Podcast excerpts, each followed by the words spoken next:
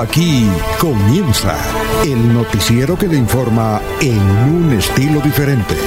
Últimas noticias. Últimas noticias.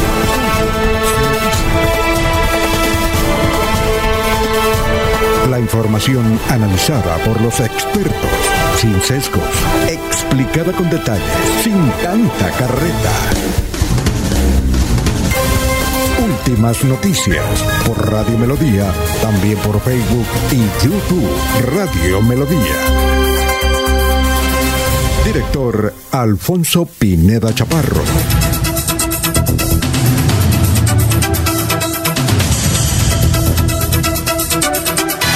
Gracias a Dios, hoy es viernes, viernes del amor, viernes 11 de marzo del 2022. Nos abre el micrófono Arnulfo Otero Carreño para hablar por Radio Melodía 1080m, melodíaenlínea.com, estamos por Facebook, gracias por la sintonía. Tenemos un clima agradable, muy fresco.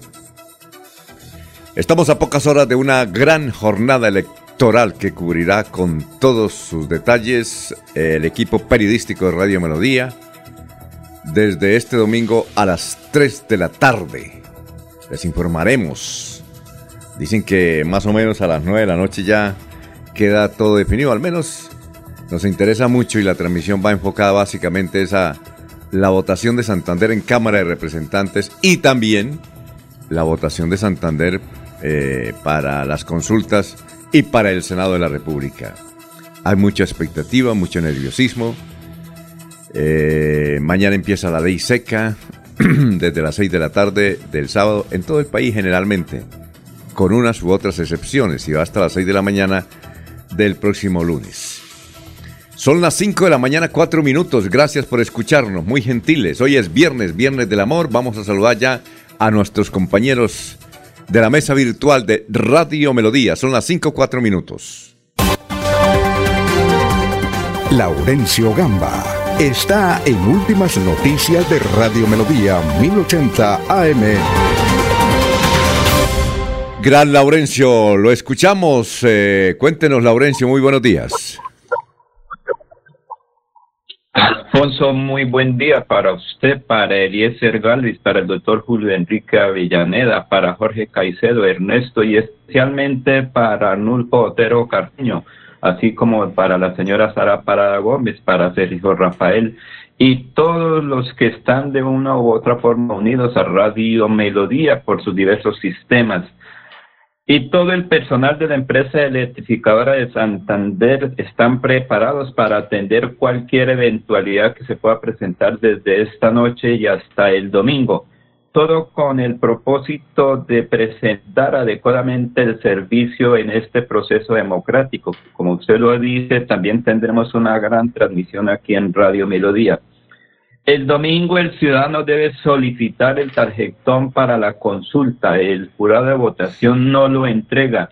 Cada ciudadano, según su gusto, puede pedir ese tarjetón de la consulta interna de los partidos.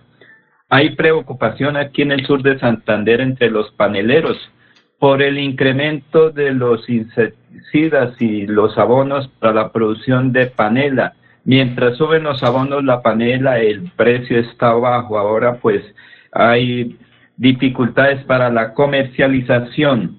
Los ciudadanos eh, el domingo deben llevar su tarjeta, también el, eh, su cédula de ciudadanía, ese elemento que el próximo domingo hace al ciudadano elegir.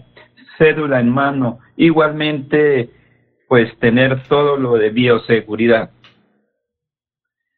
El domingo no hay los tradicionales mercados campesinos en Bucaramanga que organiza la alcaldía.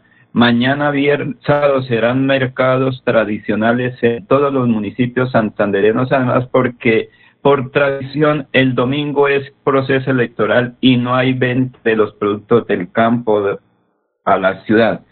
El gobernador Mauricio Aguilar Hurtado presentó su programa de guardavías esto tiene como propósito el arreglo de las carreteras terceras en Santander. Precisamente aquí este informe con el gobernador de Santander y este importante proyecto para fomentar las actividades agrícolas y el desarrollo de Santander.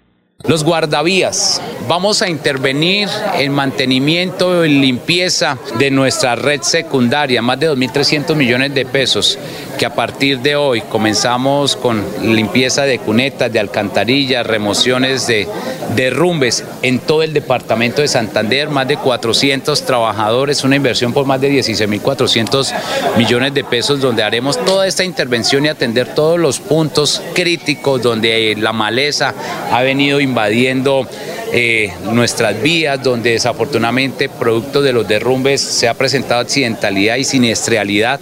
Entonces comenzamos hoy desde el sector, desde Lisboa hasta el municipio de San Vicente de Chucurí, donde es uno de los corredores más turísticos que tiene el departamento, donde tiene mayor afluencia y crecimiento en los últimos tiempos. Entonces comenzamos a intervenir y en todo el departamento. Así que cuando se encuentren un guardavías, están viendo de que se le está haciendo mantenimiento y recuperando nuestros corredores viales y turísticos del departamento de Santander.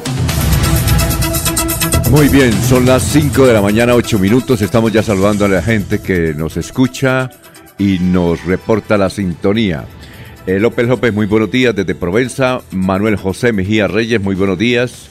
Y un buen viernes, viernes del amor. Efraín Gil Ordóñez, muy buenos días desde el Valle de San José. Gustavo Pinilla, igualmente don Ramiro Carvajal de Deportivos Carvajal. Eh, Jairo Macías, a eh, don Aníbal Navas Delgado, gerente general del Radio Taxis Libres, que tiene el teléfono 634-2222. Un saludo para Benjamín Gutiérrez, Juan José Rincón Osma, Lino Mosquera, Peligan. Está también Walter Vázquez, Jairo Alfonso Mantilla, eh, Miguel José Pinilla Gutiérrez. Un saludo igualmente para Hernán Porras, rector de la Universidad Industrial de Santander. En fin, eh, ya saludé a Benjamín Gutiérrez, claro, Pedrito Galvis, Pablito Monsalve. ¿Cómo se encuentra Eliezer? Tenga usted muy, pero muy buenos días. Don Alfonso, muy buenos días. Eh, un feliz amanecer para todos los oyentes, para todos los compañeros en la mesa de trabajo. Muy bien. Amanecemos con una temperatura, Alfonso, en la ciudad de Bucaramanga de 18 grados centígrados eh, tendremos una máxima de 33 grados en la capital santanderiana. En la ciudad del Socorro el clima actual es de 17 grados centígrados, la máxima será de 33. En el municipio de Málaga el clima actual 12 grados centígrados, temperatura máxima de 26 grados. En la ciudad de Barranca Bermeja tenemos a esta hora un clima que registra 23 grados centígrados. La máxima de Barranca Bermeja hoy también llegará a los 40 grados centígrados. En el municipio de San Gil, Alfonso, 19 grados centígrados en la actualidad, tendrá una máxima de 34 grados. En el municipio de Vélez tenemos una temperatura de 10 grados centígrados, hace frío en Vélez, la máxima será de 24 grados centígrados. En el municipio de Puerto Wilches, un clima similar al de Barranca Bermeja, 23 la temperatura actual y 42 será la temperatura máxima en Puerto Wilches. En la ciudad de Bogotá, la capital del país, el clima en este momento 9 grados centígrados y la máxima de Bogotá será de 23 grados, don Alfonso. Muy bien, son las 5 de la mañana, 10 minutos, saludando a Josimar desde la ciudad de Barranquilla, Enrique Herrera. ¿Quique?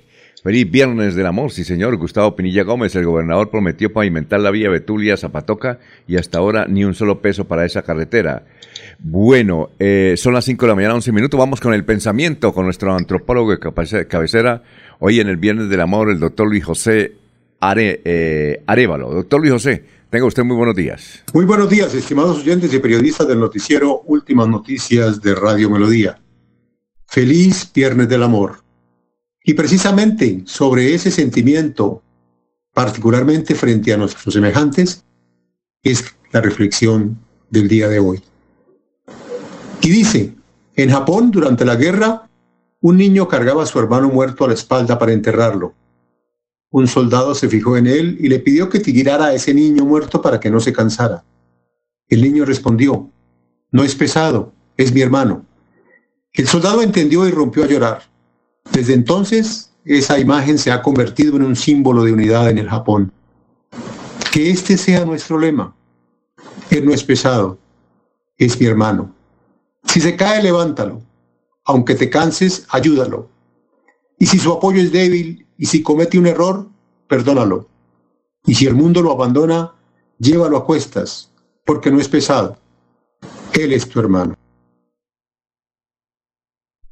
Él es tu hermano. Bueno, nos saluda Gustavo Jerez Belandia. Buenos días. Hoy Viernes del Amor. Señor, cuídanos de cualquier peligro. En tus manos dejo este día. Un abrazo y cuídense. Gustavo Jerez Belandia nos envía hasta el, hasta el correo electrónico. Bueno, vamos con la historia de las noticias de hace 25 y hace 50 años. Aquí está Carlos Augusto González. Carlos, ¿cómo está? Tenga usted muy buenos días. Buenos días a la mesa de trabajo y a los oyentes. Esta fue la noticia más relevante en nuestro departamento hace 50 años. Con la asistencia de representantes de siete departamentos se oficializará la constitución de la Fábrica Nacional de Envases en el Club del Comercio, la cual se surtirá de materia prima en Sabana de Torres. La iniciativa fue planteada por el Fondo de Desarrollo Industrial de Santander y se discutió ampliamente en reuniones de alto nivel realizadas en Bucaramanga y Cúcuta. Los departamentos de electricidad, electrónica y física de la UIS ofrecen un seminario sobre computadores en el control de procesos industriales, que será dictado por el ingeniero Guillermo García Arenas, egresado de dicha universidad y máster en control automático con computador de la Universidad de Chile. El curso se dictará del 13 al 24 de marzo de 1972 en el horario de 9 a 10 de la mañana. Y hace 25 años fue noticia lo siguiente. En su primer día la campaña Oiga, deje el ruido decomisó cornetas a 25 vehículos y sus propietarios recibieron multas equivalentes a 30 días de un salario mínimo. Con las cornetas decomisadas se elaborará un monumento contra el ruido que servirá de ejemplo para las nuevas generaciones, expresó el secretario del Medio Ambiente de Bucaramanga, Roque Alirio Martínez. En seis meses los habitantes de pie de cuesta podrán acceder a las 10.000 líneas telefónicas que instalarán las empresas públicas de Bucaramanga, anunció el alcalde Miguel Ángel Santos Galvis durante la firma del convenio. En el acto, el alcalde bumangués Carlos Ibáñez Muñoz dijo que era injusto que a los piedecuestanos les cobraron una llamada a los demás municipios del área metropolitana como si fuera de larga distancia. Cordial saludo a todos. Siga usted, don Alfonso.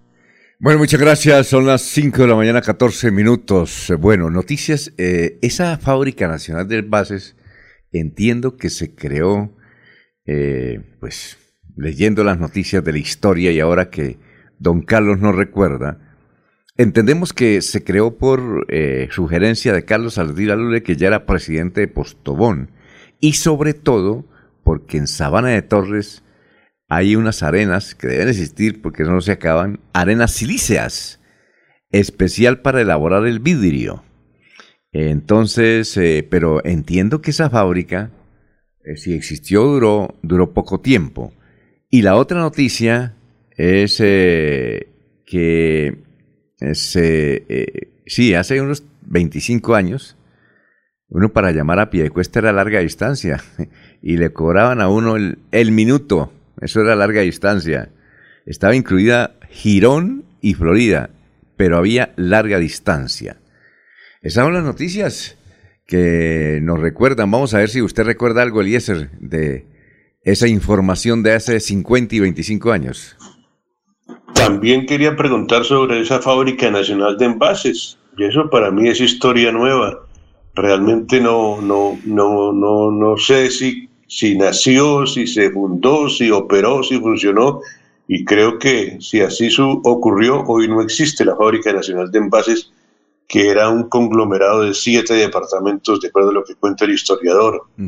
Eh, hace, desde 1972, pues ya se hablaba de computadores en la Universidad Industrial de Santander, un seminario de computadores en 1972. Supongo que, Alfonso, el curso sería en esos computadores que ocupaban toda una sala, ¿no? No, eh, eran como una... Yo, yo, yo tengo la imagen de un computador que trajeron a Bavaria, que era una nevera. Haga de cuenta usted una nevera, esas grandes. Así era el computador. Y uno miraba por todos lados, así. Era así, es decir, el portátil que tenemos acá o los fijos que tenemos acá, imagínense, eso eran neveras. Haga de cuenta una nevera. Yo la vi, yo recuerdo esa imagen. Estaba don, ¿se acuerda de don Luis F. Peña? don Luis F. Peña, que vive ahora en Boyacá. Así que él era el, jefe comercial de Bavaria y había uno que estar pegado al, al muchacho. Había que llegar a hacerle cola a don Luis F. Peña cuando estaba de buen genio, lo atendía y también le echaba la firma, ¿no? Sí, yo tengo una anécdota de Bavaria. Había un gerente, cuando yo estaba en Caracol, y resulta que entrevisté a alguien de Lebrija que hacía un bazar. Y entonces el tipo de Lebrija, eso fue al mediodía, antes del tinto político. Entonces el señor de Lebrija decía, bueno, los invitamos a la feria La Piña en Lebrija, eso vamos a tener de todo, orquestas y vamos a tener guarapo, guarapo y chicha. ¿Sí? Terminó el noticiero y el tipo gerente me llamó, gerente de Bavaria, y me pegó una vaciada, pero tremenda. Yo lo escuché. ¿Cómo es posible ta, ta, ta, ta, ta, ta, ta, ta, que usted diga que guarapo no es que es competencia a nosotros? Cuando había el resguardo de renta, ¿no? Sí. Deme nombre ese señor que usted entrevistó. ¿Cómo se le ocurre invitar a, a, tomar guarapuichicha? Eso, además de ser competencia nuestra, donde usted trabaja y le... No, dicho, ¿qué tipo se... Se regó conmigo, yo apenas... Me, ah, me senté y lo escuché y le dije a, al capitán Veneno, que era el, el control, y dije, hágame el favor y, y póngale cuidado a lo que el tipo me está diciendo. Y eso no, esperamos ahí que se calmara.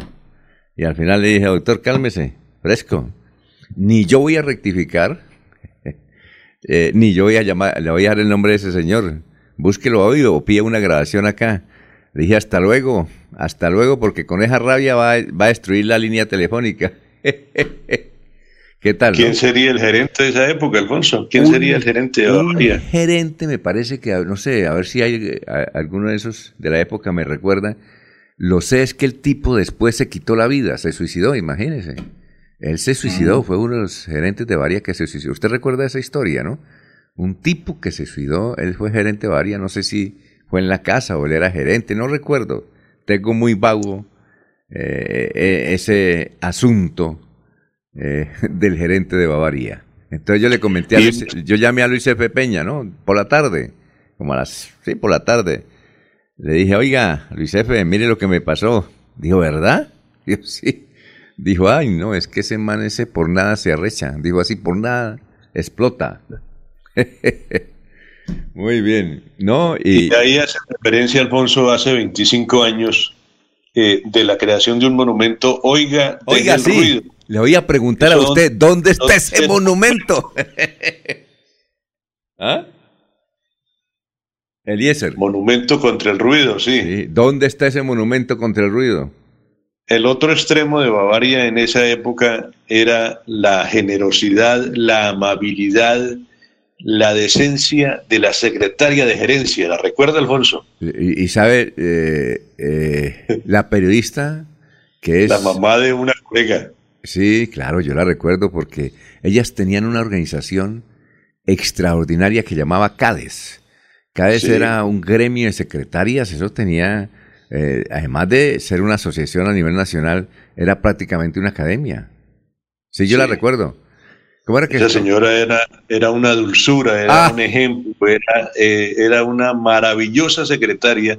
Yo creo que de esas secretarias que que uno envidia en cualquiera de las empresas del país, la secretaria de la gerencia de Bavaria. Esa eh, es una, esa sí sabía ser una secretaria. Yo creo que debió ser elegida la secretaria del año en alguna oportunidad, pero extraordinaria ejecutiva.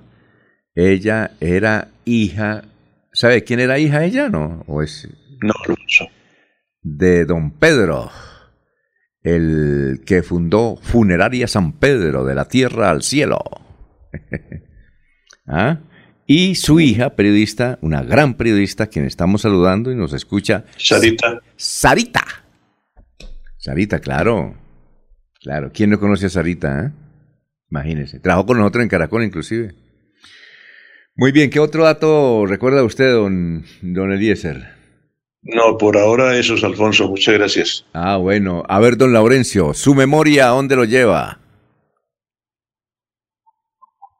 Alfonso, creo que eso era el, inicio de Peldar hace 50 años que quería colocar una fábrica en la región, por iniciativa obviamente del santandereano Carlos Artila, pero parece que fue la idea y todo ese material siguió fue para Medellín, porque recuerde que cerca de Medellín sí tienen esa gran fábrica de envase que recordemos que en alguna época fue importante para la compra de otra procesadora de gaseosas aquí que los envases tenían que traerlos de Medellín y poco llegaba a Bucaramanga para la época y el discado directo nacional que uno estaba aquí en Bucaramanga y recuerdo que uno para la comunicación con la alcaldía de Piedecuesta eso era una situación bastante complicada porque tocaba ahí sí pedirla por el sistema discado nacional y si no se tenía la posibilidad pues esa era la dificultad. Pero Carlos Ibáñez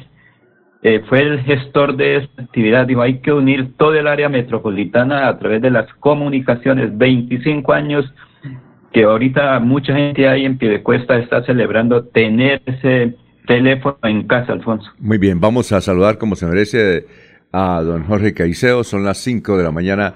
23 minutos, hay mucha gente, Melquisidad Antonio Martínez dice, muy buenos días, saludos, gracias Melquis, Melquis Antonio Martínez. Melquis. Bueno, vamos a saludar como se merece a don Jorge. Jorge Caicedo está en Últimas Noticias de Radio Melodía 1080 AM. Bueno, Jorge, ¿cómo está? Tenga usted muy buenos días. Estamos en Radio Melodía, son las 5.23. Don Alfonso, muy buenos días. Como siempre, feliz de compartir con ustedes este espacio de últimas noticias y poder llegar a toda la audiencia de Radio Melodía en este 11 de marzo, que es el septuagésimo día del año, el número 70, y ya le quedan 295 días a este 2022. Una cifra que es noticia a esta hora en el país, eh, en cuenta regresiva ah, ya hacen falta dos días, dos horas, 35 minutos y 45 segundos para que se abran las urnas para iniciar la jornada de elección de Congreso en Colombia. Dos días, dos horas, 35 minutos y ya son 35 segundos los que hacen falta. Muy bien. Son las 5 de la mañana, 24 minutos, 5.24. Vamos a hacer un balance de las noticias más importantes que trataremos en la emisión de hoy. Estamos en Radio Melodía eh, la Policía Fiscal y Aduanera incautó 25 mil cajetillas de cigarrillos en pie de cuesta. Dicen que ese cigarrillo generalmente lo traen de Paraguay. Muy barato y es que bueno. Ese, se vende básicamente ahí en la frontera entre Paraguay y Brasil. Bueno, expulsión de 10 migrantes venezolanos de Bucaramanga por estar protagonizando hechos de intolerancia e inseguridad. Pero esto yo creo que se va a acabar porque el oyente Javier Orlando Acevedo Beltrán, que fue director de planeación, que nos escucha en Barranca Bermeja, nos envió este mensaje. Por ahí escucho un ruido, están aplanchando, parece que estuvieran aplanchando. ¿Está plancha, eh, don Laurencio está planchando su mudita de ropa o no? Bueno, 525. No, señor, yo aquí tengo cerrado todo el ah, sistema. Ah, bueno, listo. Eh, dice Javier Orlando Acevedo Es un duendecillo, un duendecillo por ahí en el sistema. Bueno, perfecto. Dice Javier Orlando Acevedo Beltrán que sabe mucho de asuntos económicos y está pendiente del movimiento a nivel mundial que e, este desplazamiento venezolano se va a acabar por lo siguiente, dice, el hecho de que Estados Unidos inicie de nuevo la compra de petróleo a Venezuela producirá inmediatamente una economía de abundancia en ese país. La buena noticia es que bajará la migración en Colombia y muchos venezolanos migrarán a su casa. En medio de todo es una buena noticia. No solamente se vienen, sino que los que estamos acá nos vamos para allá.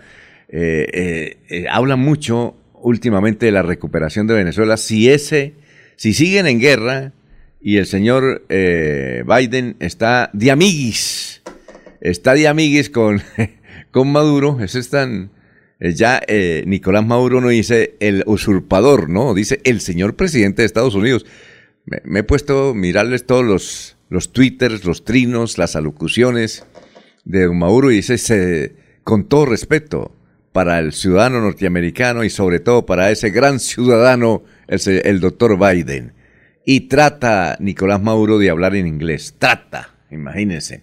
Bueno, atención, el alcalde de Barichara, Alfonso Rodríguez Patillo, selló el Va a aprender inglés ahora, Alfonso, va a aprender inglés. No, eh, eh, estamos aquí que prepárense porque ya, inclusive hay mucho venezolano que comenzó a regresar. Ayer pasaron unas imágenes en Cúcuta de gente regresando desde Bucaramanga hasta... Oye, se van a pie esos venezolanos, sí, sí ya, ya.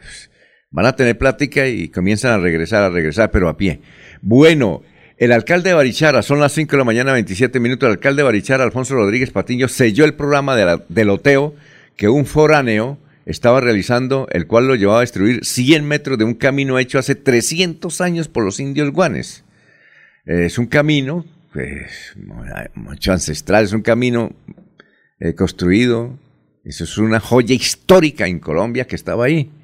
Muy poco se había dado cuenta, y como allá en Barichara llegan esos pensionados, recién pensionados con plata, compran un lote y comienzan a lotearlo. Y eso ahí construyen violando todas las normas, a machete, eh, violando todas las normas, eh, venden lotes y construyen semioteles. Una cosa que mi hoteles allá, ¿no? Es, eh, todos van es por el billete, ¿no? Por el billete.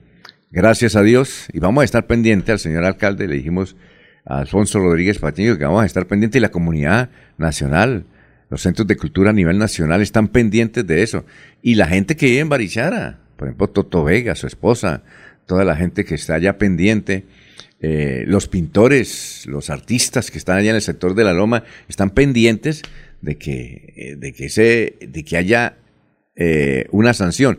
Y ese señor se le acabó el negocio porque le van a parar la obra y los medios de comunicación van a estar pendientes para cualquier ruidito. Que cómo se le ocurre destruir esa joya histórica, de, imagínese, construida hace más de 300 años por los indios guanes. Eso tiene su historia. El que nos hablaba mucho, muy, mucho de eso era el doctor Álvarez Gutiérrez, que falleció hace más o menos un año, escritor, que él ha escrito varios libros sobre el guanes y estaba pendiente de eso, y él nos hablaba de ese camino por ahí transitaron, creo que hasta Bolívar transitó por ahí. Bueno, en materia de coronavirus, 27 nuevos contagios y 5 muertos por COVID. Este jueves en Santander, eh, las autoridades de salud reportaron el comportamiento del virus en el departamento durante este día, es decir, de ayer, 5 muertos. El estadio Alfonso López de Bucaramanga, junto a Cali, América y Armenia, es una buena noticia, fueron escogidos como sedes de la Copa América Femenina 2022. Bueno, hoy es el día del IVA. Topes del IVA del día sin IVA. Esto del día del IVA es muy bueno para los empresarios. Hay muchos empresarios que con esto se levantan, se levantan.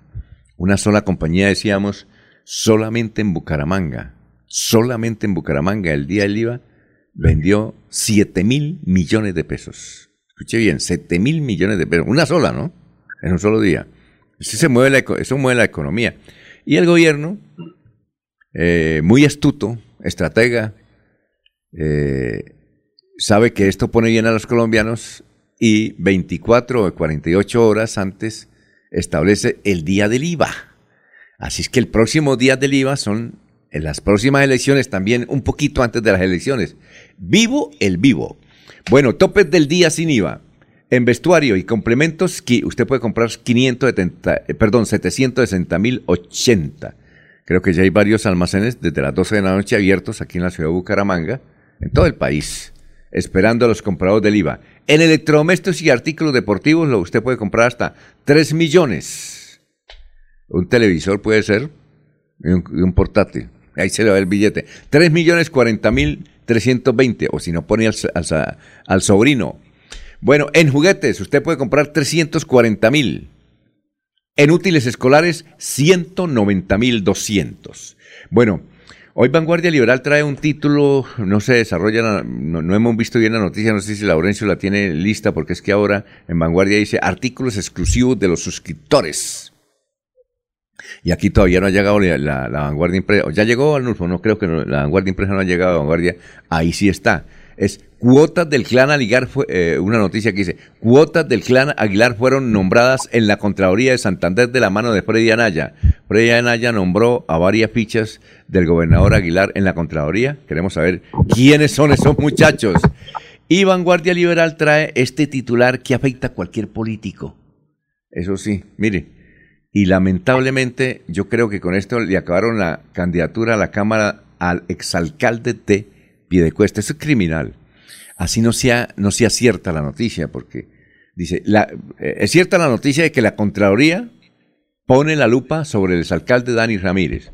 A la sazón leo la partecita inicial de la noticia. Dice, la gerencia departamental colegiada de la Contraloría de Santander ordenó el inicio de un proceso de responsabilidad fiscal en contra del exalcalde de Piedecuesta, Dani Ramírez, por las presuntas irregularidades en la ejecución del contrato de dotación para el hospital local, centros de salud y el centro vida de ese municipio del área metropolitana por un valor superior a los 2.148 millones. Seguramente piensa uno que después Dani Ramírez logra en unos meses eh, eh, que la Contraloría le dé el paz y salvo porque eh, no había una... Pero este titular afecta mucho. Yo recuerdo que en una campaña la alcaldía de Piedecuesta, no sé quién era, pero eh, sacaron un titular de esto para el que iba a ser ya prácticamente elegido alcalde de Piedecuesta. Se lo sacaron también un viernes. Se, ¡Bum! Se lo, se lo dieron y, oiga, perdió la alcaldía. Ahí subió Chucho Becerra. Yo creo que cuánto fue, fue en la alcaldía de Chucho Becerra, porque todos decían que era el otro que iba a ganar y resulta que le armaron un titular contra el contendor y le acabaron la candidatura. Este, este, estos titulares acaban candidatura eh, en un... No sé por qué la gente pues dice, ah, pero es que para qué le vamos a dar el voto y en este caso el sacrificado, pero él es muy joven. Eh, le, sacrificaron la cruz a Dani Ramírez. Son las 5.33, vamos a una pausita, estamos en Radio Melodía.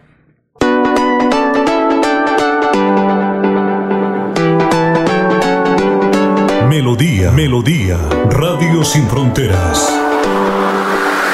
Escúchenos en cualquier lugar del mundo. Melodíaenlínea.com es nuestra página web. Melodíaenlínea.com, señal para todo el mundo. Señal para todo el mundo. Radio sin límites, Radio sin fronteras. Radio Melodía, la que manda en sintonía. Mantilla, autor intelectual que se acabara la vagabundería de las fotomultas en Florida Blanca y Colombia. Por eso, el próximo 13 de marzo vote Cámara C107 Partido Conservador Héctor Mantilla. C107 Publicidad, política pagada. Álvaro y Jaime, la fuerza de la unión. Álvaro el 107 y Jaime con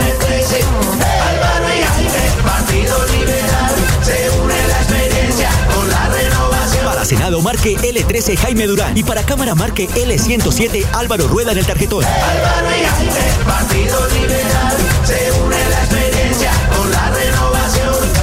Álvaro y Jaime, la fuerza de la unión. Álvaro el 107 y Jaime con el 13. Publicidad política pagada.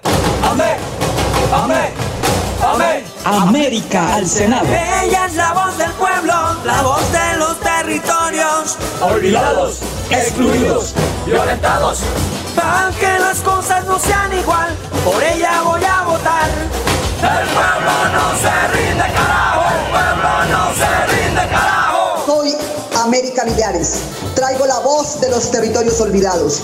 El 13 de marzo marque el girasol del Partido Verde y el número 98. Soy su voz en el Senado. Publicidad política pagada.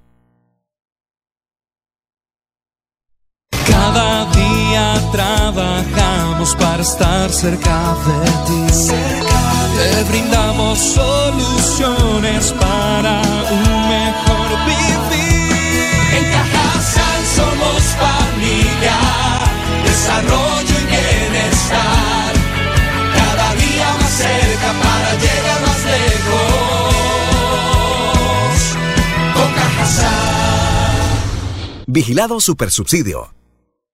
Eres contratista de una entidad pública y te gustaría que tu contrato durara más de un año, no tener que pagar toda la seguridad social y no tener que presentar mes a mes cuentas de cobro. Mi nombre es Miguel Samper y te invito a que acompañes mi propuesta de crear un contrato público de empleo. Este 13 de marzo marca el 13 de la lista Verde Esperanza, la del girasol. Publicidad, política pagada.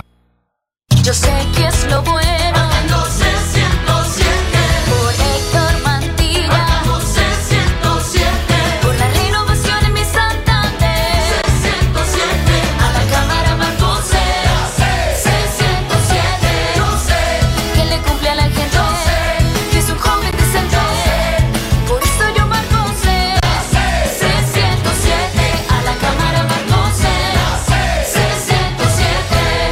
Publicidad, política pagada.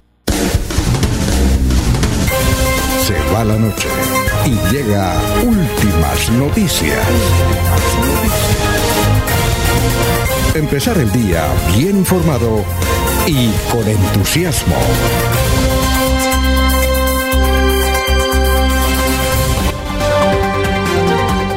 Ernesto Alvarado está en Últimas Noticias de Radio Melodía 1080 AM. Muy bien, eh, son las 5.37 minutos. eh, a ver, los oyentes, eh, varios los oyentes, entre ellos Francisco Espinel, dice buenos días a la mesa de trabajo y a los oyentes reporto sintonía desde la Comuna 16. Esto es el lago del Cacique, ¿cierto? Un Pacho.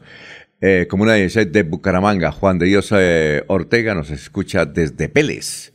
Dice, entiendo que por aquí anda el periodista Don eh, Laurencio. Ernesto, ¿cómo está? Muy buenos días.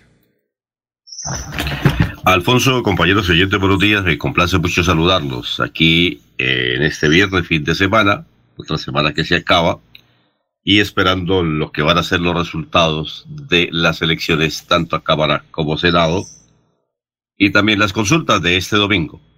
Eh, a propósito de oyentes, eh, han manifestado que a esta hora anda en sintonía de Radio Buenos Días el doctor Diego Paranariza, eh, que dice que va a seguir trabajando por el departamento de Santander. Pues, doctor Diego, le deseamos muchos éxitos en esta campaña a la Cámara de Representantes y muchas gracias por seguir ahí en contacto con esta emisión de Radio Melodía. Muchas gracias por el contacto. Muy bien, eh, todo listo, ¿no? Muy nerviosas algunas campañas por lo que serán los datos No, y además con que ese- se den durante este y domingo. además, y además con ese titular que le aplicaron hoy en Vanguardia contra Dani Ramírez, sí, duro, duro, duro. Eso- esos titulares Sí. hacen daño. Pero mire, miren esto que hay un titular acá que hay titulares que hacen beneficio. Por ejemplo, este sí beneficia a un candidato en Vanguardia Liberal. Dice, actualización catastral tumbada. Pedro Nilsson Amaya. Dice, la primera actualización de los estratos 2, 4, 5 y, y 5 del año del 2019 está suspendida por orden judicial desde el 28 de enero. Eso quiere decir que está tumbada jurídicamente y fue tumbada, dice Pedro Nilsson Amaya. Oiga, eh, doctor Pedro Nilsson, tenga usted muy buenos días. Alfonsito, muy buenos días a usted y a todo, a todo su equipo de trabajo, a la mesa de trabajo, a los buenos oyentes. Un Bueno. saludo muy especial. Decíamos que hay titulares que, que afectan y titulares que benefician. Por ejemplo, ese, ese que trae, trae Vanguardia Liberal que dice que van a investigar a Dani Ramírez, al alcalde de Piedecuesta. Eso es muy fuerte contra su candidatura. En cambio, a usted lo benefició el titular. Sobrevea usted, la gente está pendiente de lo que hace usted para acabar con tantos impuestos y sobre todo este de la primera actualización eh, de los estratos. Entonces eso, eso ya quedó listo, ¿no, doctor Pedro Nilsson? Y seguimos, seguimos trabajando la, la lucha y estamos esperando que, si Dios me lo permite y nuestra justicia, la otra semana, después de las elecciones, se estén pronunciando sobre los sectores del centro, los sectores que ahora están sufriendo. Sigo, sigo de frente y luchando por mi gente en Santander y en Bucaramanga. Si Dios lo permite, yo creo que hay pronunciamiento positivo.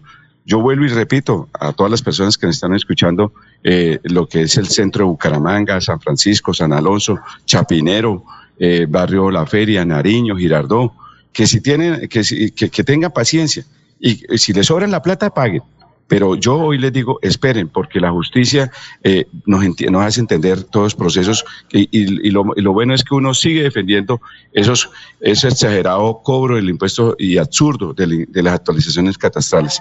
Entonces es algo muy positivo. Gracias, Alfonso. Nos imaginamos en la Cámara, nosotros viéndolo ahí, aquí por televisión, allá en el canal del Congreso, a Pedro Nilsson peleando, levantándose, eh, dándole noticia a todos los periodistas, porque usted produce mucha noticia. Cuando era concejal eso era, eh, era un fósforo dando duro y lucha, pues, eh, a favor de los ancianos, primero que todo, y en favor de la gente.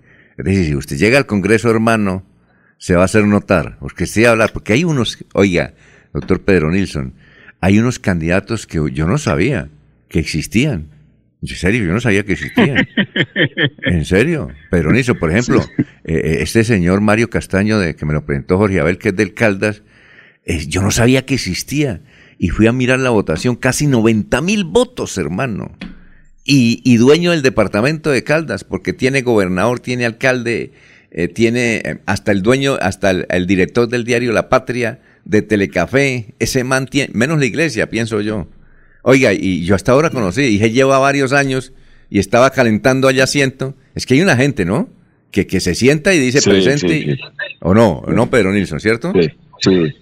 No, yo la verdad, Alfonsito, mire, si Dios me lo permite y el pueblo santanderiano me dan el poder, ese poder que me van a dar el domingo 13 en las urnas, votando por Pedro Nilsson en la coalición Centro Esperanza, el número 106, lo primero que voy a hacer, y ya estamos trabajando, vamos a radicar dos proyectos de ley que de verdad le va a beneficiar a todos los santanderianos y a todos los colombianos. El primero, el tema de parar la alcahuetería, que todos los alcaldes cada cinco años nos suban los impuestos.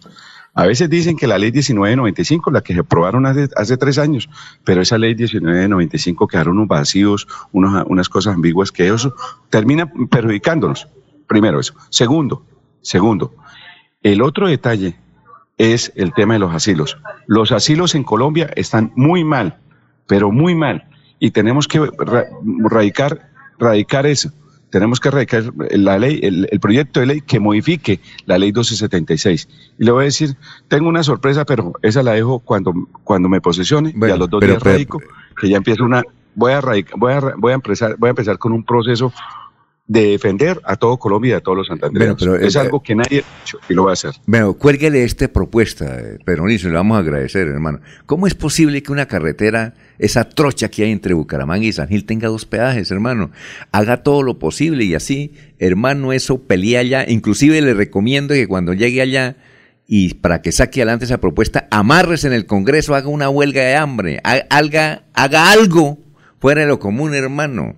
Siquiera amenácelos allá para que le aprueben esa ley a usted, ese proyecto para, mano, reglamentar los peajes en Colombia. Alfonsito. Hermano, mire, yo le voy a decir una no- cosa. Vaya en esta Semana Santa, ya en esta Semana Santa, Pedro Nilsson con su familia. ¿Usted es casado, no, Pedro Nilsson? Sí, claro, sí, señor. sí, ¿Tiene, sí. ¿tiene Sí, nietos ya claro. o todavía no tiene nietos? No, no, todavía mi hija, gatos. Todos los gatos que me recogen de los gatos que me recogen un resto de gato mi hija. Bueno, váyase para el Ecuador, hermano. En el Ecuador, nomás ahí, después de Ipiales, tremenda superautopista. Y usted, entre una ciudad cerca a Quito, creo que son 300 kilómetros. Quito, ent- eh, entre sí, Quito y entre- otra ciudad, en- solamente hay un peaje, uno, que es espectacular, y usted paga un dólar de peaje, hermano.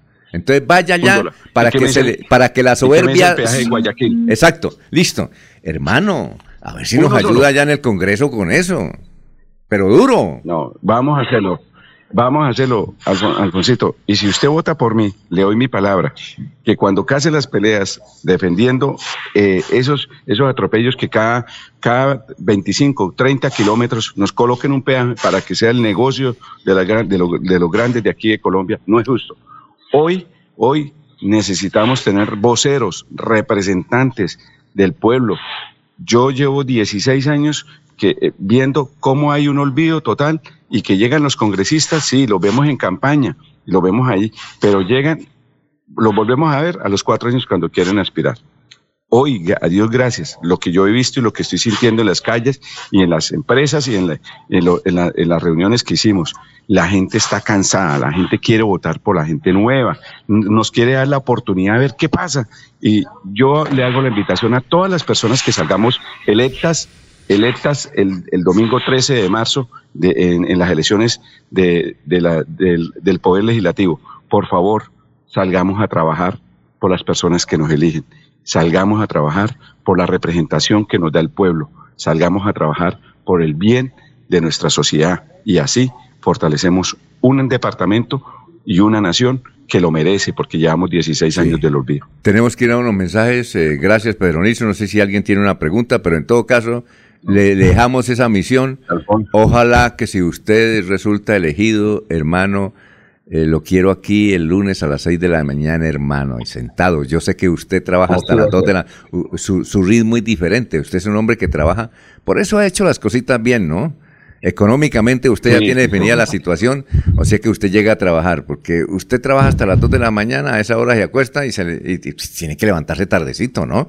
Pero entonces Sí, ese día el lunes sí. véngase temprano, Pero hermano, aquí, días- aquí le, aquí le pero damos. En estos días de, en, en estos días de campaña, Sí. solamente he dormido dos horas. Dos horas y yo ya Bueno. me nota el cansancio, Ah, pero ah, no, igual vamos por una causa. Aguante, hermano, aguante. A ver, eh, una preguntita para ir, Jorge, que quiero, creo Una, que, a una, ver, una recomendación, don a ver, Alfonso. ¿qué pasó? ya estando en el Congreso Pedro Nilsson, que en lugar de armar un fuerte debate para sacar adelante sus inici- iniciativas, puede hacer lobby con el masato famoso que dicen que prepara. Ah, ¿sí? ¿A usted prepara un masato, Pedro Nilsson? Alfonso, ¿se acuerda que yo le hice una promesa? Ah. Acuérdese. Sí, sí, sí, sí, claro. Yo le dije que me diera, que me diera tres días o cuatro días y que le daba mi palabra que a las seis de la mañana nos íbamos a sentar con un buen masato y una buena mantecada Sí. a nombre de Pedro Nilsson. Sí, señor. que yo hice esa promesa. Bueno, listo, perfecto. Y nos trae el masatico. Uy, el lunes, hermano Masato. Masato. Bueno, gracias, Pedro no, el lunes no, acuérdate que yo le dije que me diera cuatro días porque el lunes lo te- tenía que prepar- empezar a hacerlo. Afortunadamente mi mamá tiene la molla curada, entonces Hay que ponerlo se demora tres, cuatro días. Oiga, ¿usted, usted ha probado el masato, Jorge? Ocho días, el fin de semana. Jorge, ¿usted ha probado el masato de don, de don Pedro Nilsson?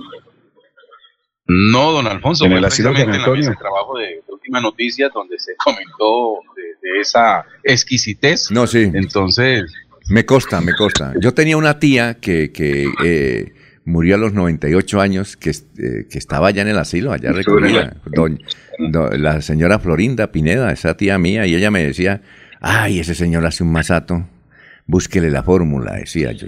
Bueno, el masato de Pedro Nilsson. ¿Ah? ¿Qué Sí, tal? en el asilo San Antonio. Llevamos 16 años haciendo la labor. Sí, claro. 16 años a todos los asilos. Bueno, a todos. eh, a ver, don- a alguien, bueno, vamos a, a desearle, bueno, Esperamos que el Basato, eh, esperamos que el Basato surja a buen efecto este domingo. así, Así va a ser. De verdad, Alfonsito, muchas gracias. Muchas gracias por esta oportunidad. Gracias por su reconocimiento que, que tiene hacia, hacia esta persona de Perón Nilsson. Gracias. Y lo- los invito a que me regalen el botico el domingo 13 de marzo vota- votando Coalición Centro Esperanza, el 106. En el tarjetón estamos de primero. Vea que todo está, todos los astros, mi Dios quiere que estemos allá porque en el sorteo quedamos de primero a mano izquierda. Coalición Centro Esperanza, es la primer casilla, Coalición Centro Esperanza, marcando 106 en el tarjetón. Muy bien. Gracias a todos, a, Lauren- a, la- a Laurencio, a todos los que tienen la mesa de trabajo allá, a usted, Alfonso, a la parte técnica. Muchas gracias, mil bendiciones y un excelente día para ustedes. Muy bien, son las 5.49, estamos en Radio Melodía.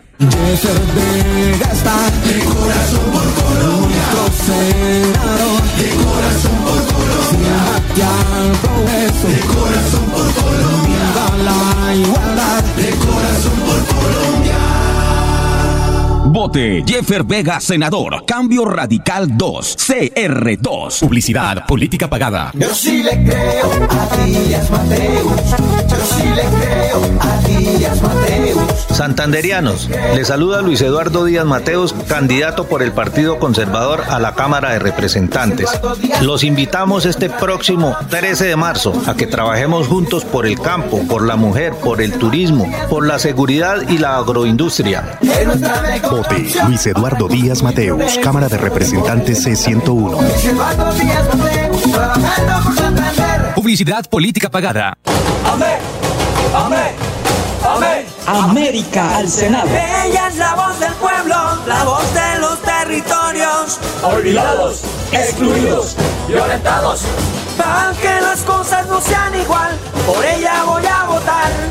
El pueblo no se rinde,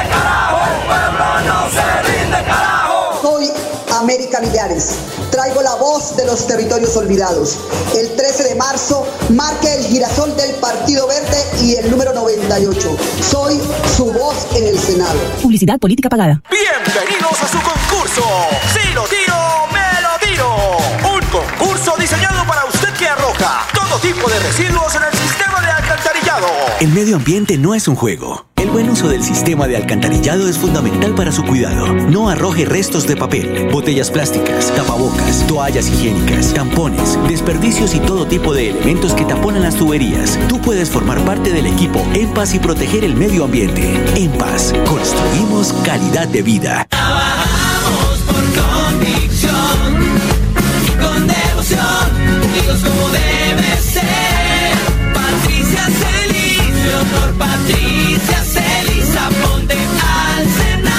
por una Colombia consciente y eficiente, a la Cámara de Representantes vota este 13 de marzo. Marca sin salirte. Centro Democrático 105. Publicidad política pagada. Yo sé que es lo bueno.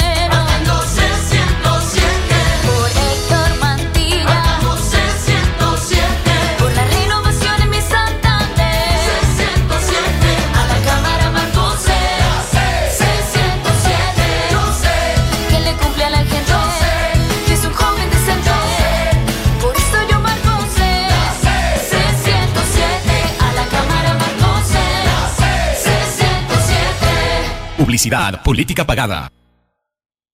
Les decía yo a los interlocutores que iba encontrando en la calle, cuiden a Paloma Valencia, apoyen a Paloma Valencia. Qué carácter tan admirable, qué capacidad de lucha tan importante para la patria. Número 10 al Senado. Marca 10 del Centro Democrático para que pueda Paloma seguir siendo la 10 por Colombia. Tu voto en buenas manos. Publicidad política pagada. Se va la noche y llega últimas noticias. Todos los días, desde las 5 de la mañana, empezar el día bien informado y con entusiasmo.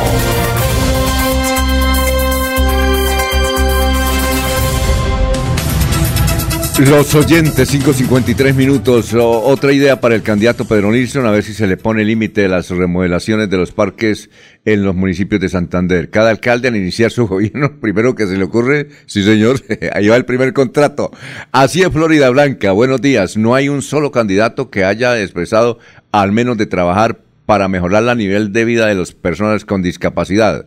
La discapacidad es un tema que mueve sentimientos, no solo ellos, sino a sus familiares y a su entorno. Cristian Bueno, si queremos un verdadero cambio no deberíamos no darle un solo voto a todo lo que se llame uribismo. Ellos son los verdaderos comunistas que tienen sumergido en el olvido y pobreza nuestra hermosa nación. Bueno, ustedes conocen al, al candidato a la, al Senado, eh, Eduardo Rodríguez, ¿sí? Recuerdan ustedes, ¿no? Que aquí lo tuvimos eh, una entrevista hace como unos tres meses. Eduardo Rodríguez es un, es- creo que es de Sogamoso, ¿sí o no? ¿Sí es de Sogamoso? Sí, creo que es de Sogamoso. Eh, Jorge lo conoce, yo creo que Laurencio también eh, le ha hecho entrevistas. Eliezer también, ¿no? Eliezer. Eh, a Eduardo Rodríguez. Eh, también Ernesto, ¿o no? ¿Sí o no? ¿Sí los conocen? ¿Aló? ¿Se fueron? ¿Se fueron a tomar más estoy por aquí cerca a Barbosa, así en Sogamoso, Alfonso. Creo que él fue alcalde de una de esas partes, si no estoy mal, alcalde Sí, en sí, su momento. Y es pelioncito, ¿no? A él lo habían sacado del centro, del centro democrático, le lloró al doctor Uribe y lo, lo metieron otra vez y ahora es candidato al Senado, ¿no?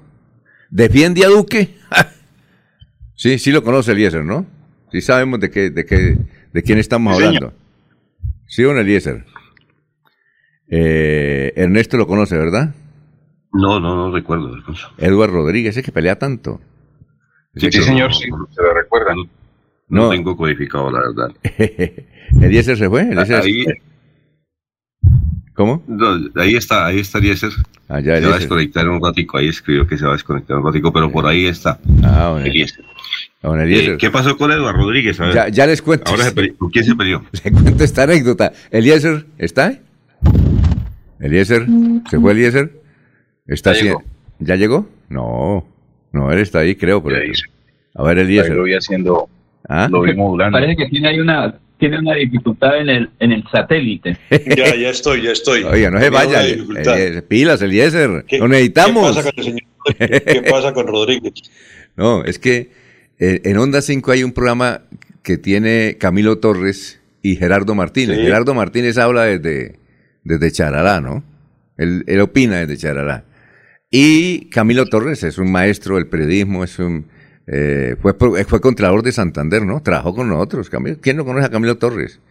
Y entonces, en- entonces invitó a Eduardo Rodríguez. Eduardo Rodríguez, él, él- él pelea con todo el mundo, empezando por la publicidad. ¿No ha visto la publicidad? El que dice, eh, votar contra Petro es votar por mí. ¿No he visto esa valla? Hay unos carrovallas aquí en Bucaramanga grandísimos. Creo que más, más o menos la, la, la, la que la- las vallas son en ese sentido. No votemos contra Petro o vote contra Petro, pero hágalo por mí. Eh, así, ese pelea en el, en el salud ya está peleando, es fogoso. Es fogoso. Y resulta que el tipo llegó y comenzó, y entonces Camilo le dijo, bueno, ¿usted qué ha hecho por Santander? Dijo, mucho, venga para acá les explico. Las vías terciarias, esta obra, la SUSI, ta, ta, ta, y habló. Y entonces le dieron la palabra a Gerardo Martínez que no come cuento, que no come cuento. Y escuchen lo que sucedió. Ahí está empezando a hablar Gerardo Martínez cuando escuchó a Eduardo Rodríguez diciendo, mire, es que con el presidente Duque se iba a Santander, históricamente es el, el gobierno que más plata le ha dado hemos inaugurado vías, supervías y sobre todo estamos con las carreteras, esas pequeñas, esas vías pequeñas eh, que necesitan los campesinos. En eso estamos lo suficiente. Y miren lo que, lo que sucedió. No le parece tan atrevido hablar así de Santander. Le vamos a terminar de pavimentar las vías terciarias. Bueno, ¿y cuándo las empezaron? No, mire, Camilo, eh, o Gerardo, perdón. Nosotros hemos avanzado, nosotros pasamos a construir en este gobierno cerca. ¿Me puede de decir un 11 tramo de las vías terciarias de Santander que haya 11.000 empezado la nación a arreglarlas? Pero, y pero, yo le perdón, creo, eh, pero me lo dice. No, Gerardo, pero venga, escúcheme. Bueno, Eh, es que está eh, hablando con alguien que se conoce los 87 municipios de Santander de memoria y que casi Ah, no, yo, yo, usted no voy a pelear santanderianos, porque entonces cuando me da empiezan a decir cátedra de. Santander. Yo soy un simple aprendiz de Santander y como simple aprendiz de Santander le puedo decir que nos hace falta mucho. No obstante, ahí vamos y, y una de las cosas que yo quiero hacer, o sea, usted sabe que hicimos la ruta del cacao que comunica a Bucaramanga eh, con esa doble calzada. Eso no abajo. es vía terciaria, las vías terciarias son las del No, municipio. yo Esa es una de las vías principales. Bueno, pero déjeme terminar, Gerardo querido. No, No pues es que dijiste eso y dijiste que nos habías traído con el presidente las UCI. Eso tampoco es cierto. Hombre, eso sí no me diga que soy mentiroso. A mí no me diga Bueno, es que mentiroso, yo yo, le de Señor, yo de se lo digo con de profundo respeto porque yo en porque yo esta fui a UCI eso no a cierto. diferentes municipios de Santander.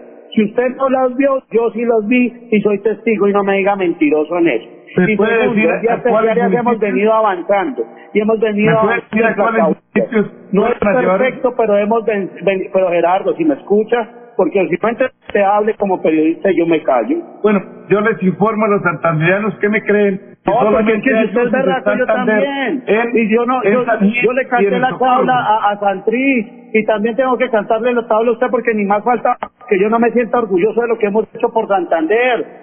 ¿Qué hace falta? Por supuesto que hace falta, ni más faltaba.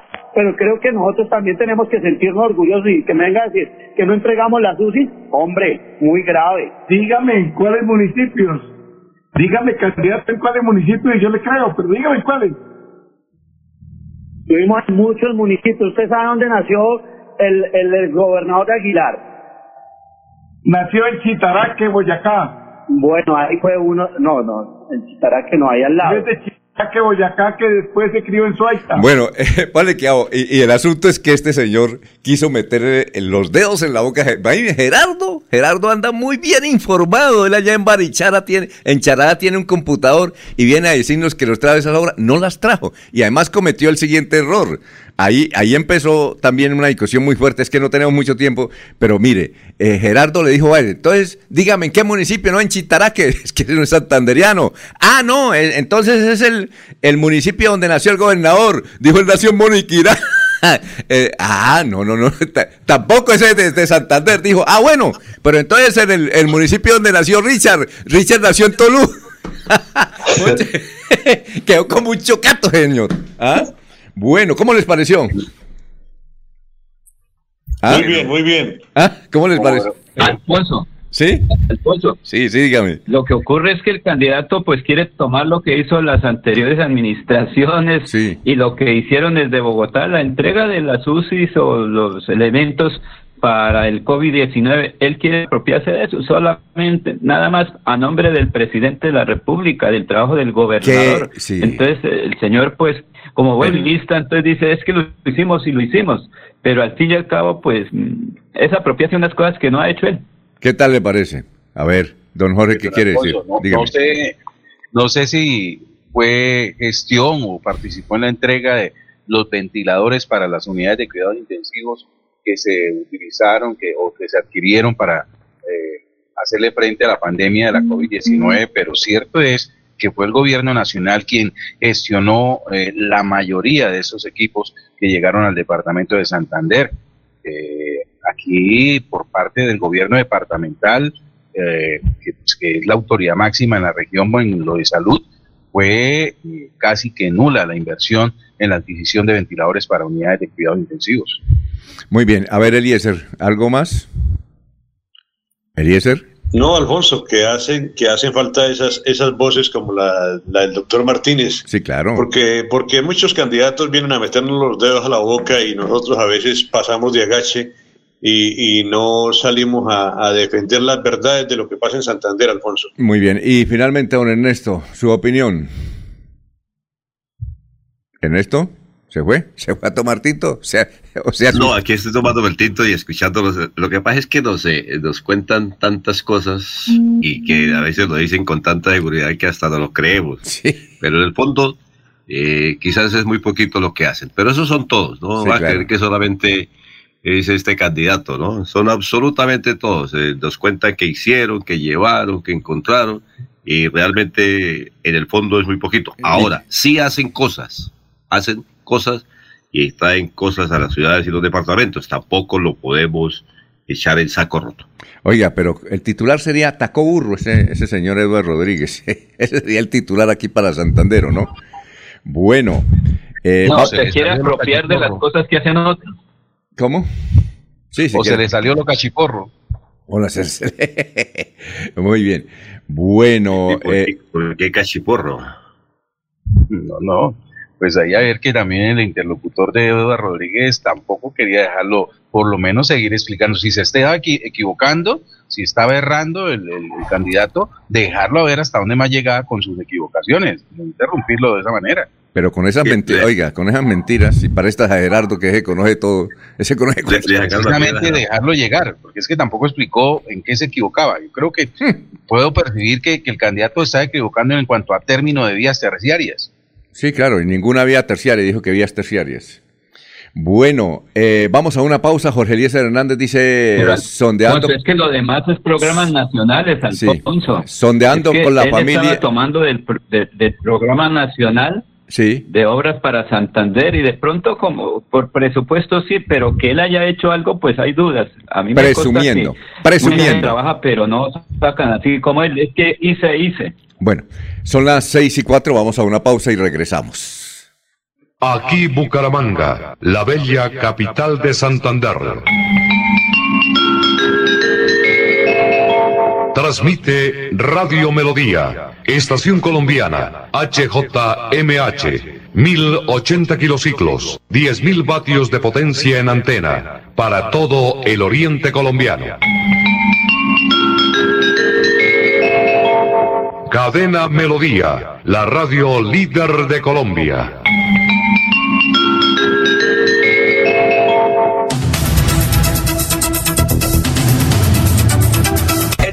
Héctor Mantilla, autor intelectual que se acabara la vagabundería de las fotomultas en Florida Blanca y Colombia. Por eso, el próximo 13 de marzo vote Cámara C107 Partido Conservador Héctor Mantilla.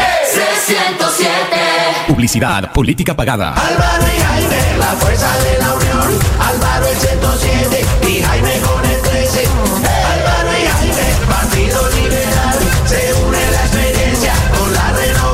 Para Senado marque L13 Jaime Durán y para Cámara marque L107 Álvaro Rueda en el tarjetón. Álvaro y Jaime, Partido Liberal. Se une la experiencia con la renovación. Álvaro y Jaime, la fuerza de la unión. Álvaro el 107 y Jaime con el 13. Publicidad, política pagada. Amén, amén, amén. América al Senado. Ella es la voz del pueblo, la voz de los territorios. Olvidados, excluidos, violentados. Para que las cosas no sean igual, por ella voy a votar. El pueblo no se rinde, carajo. El pueblo no se rinde, carajo. Soy América familiares. Traigo la voz de los territorios olvidados. El 13 de marzo marque el girasol del Partido Verde y el número 98. Soy su voz en el Senado. Publicidad política pagada. Buenas, vecino.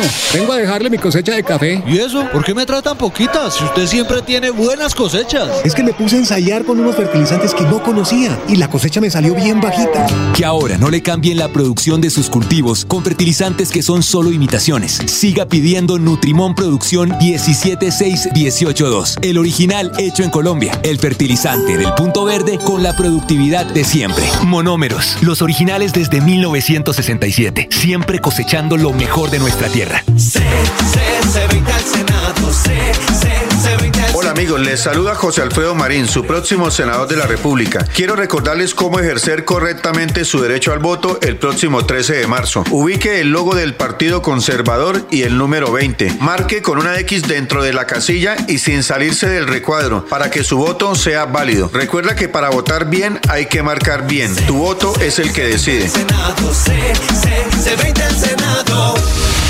Publicidad política pagada. ¿Están cansados de salir con miedo a las calles? Mi nombre es Miguel Samper y los invito a que acompañen mi propuesta de reformar la justicia para que haya una verdadera sanción y condena de los criminales que tienen asediadas las ciudades. Este 13 de marzo marca el 13 de la lista Verde Esperanza, la del girasol. Publicidad política pagada. Yo sé que es lo bueno.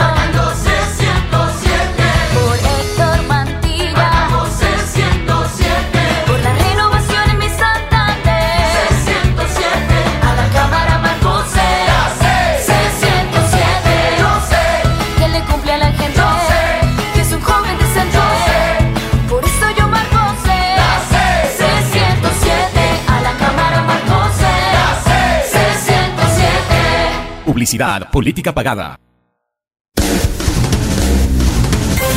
Se va la noche y llega últimas noticias. Empezar el día bien informado y con entusiasmo.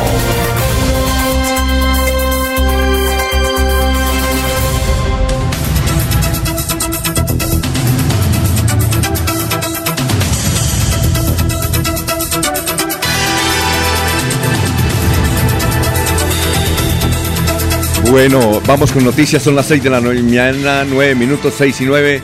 Estamos en Radio Melodía. Don Eliezer, noticias a esta hora. Don Alfonso, eh, hoy es la eh, elección del rector de la Universidad Industrial de Santander. Eh, lo elige el Consejo Superior de la Universidad.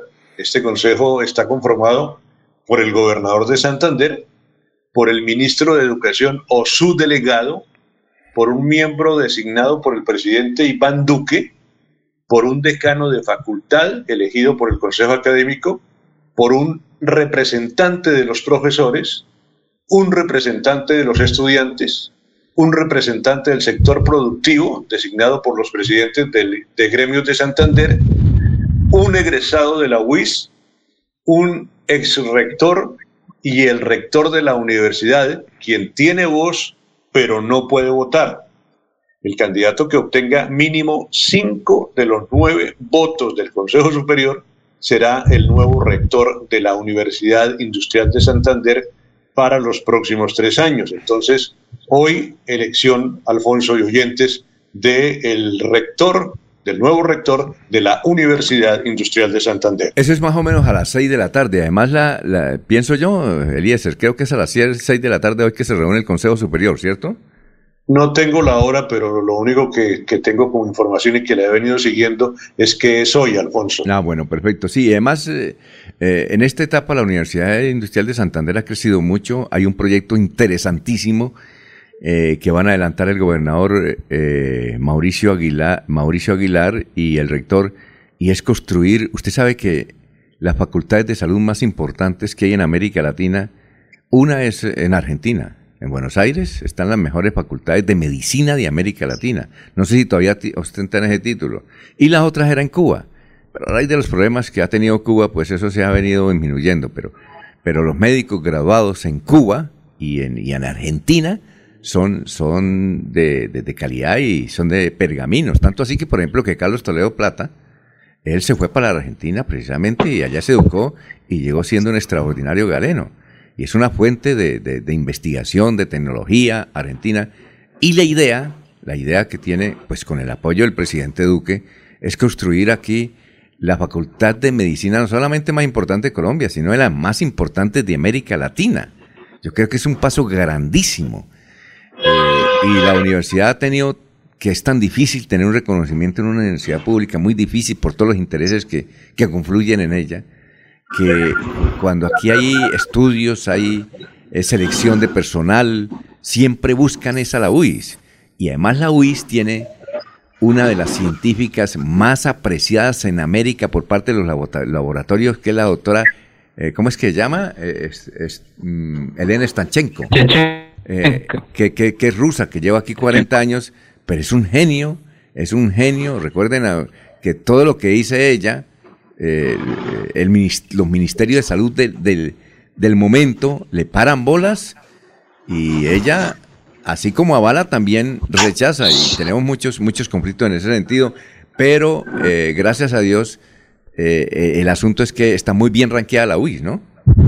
Sí, son cuatro los candidatos, Alfonso, el, el, actual rector, el doctor Porras, el doctor Héctor Alirio Méndez, el doctor Edgar Giovanni Rodríguez y el doctor Wilman Norberto Amaya.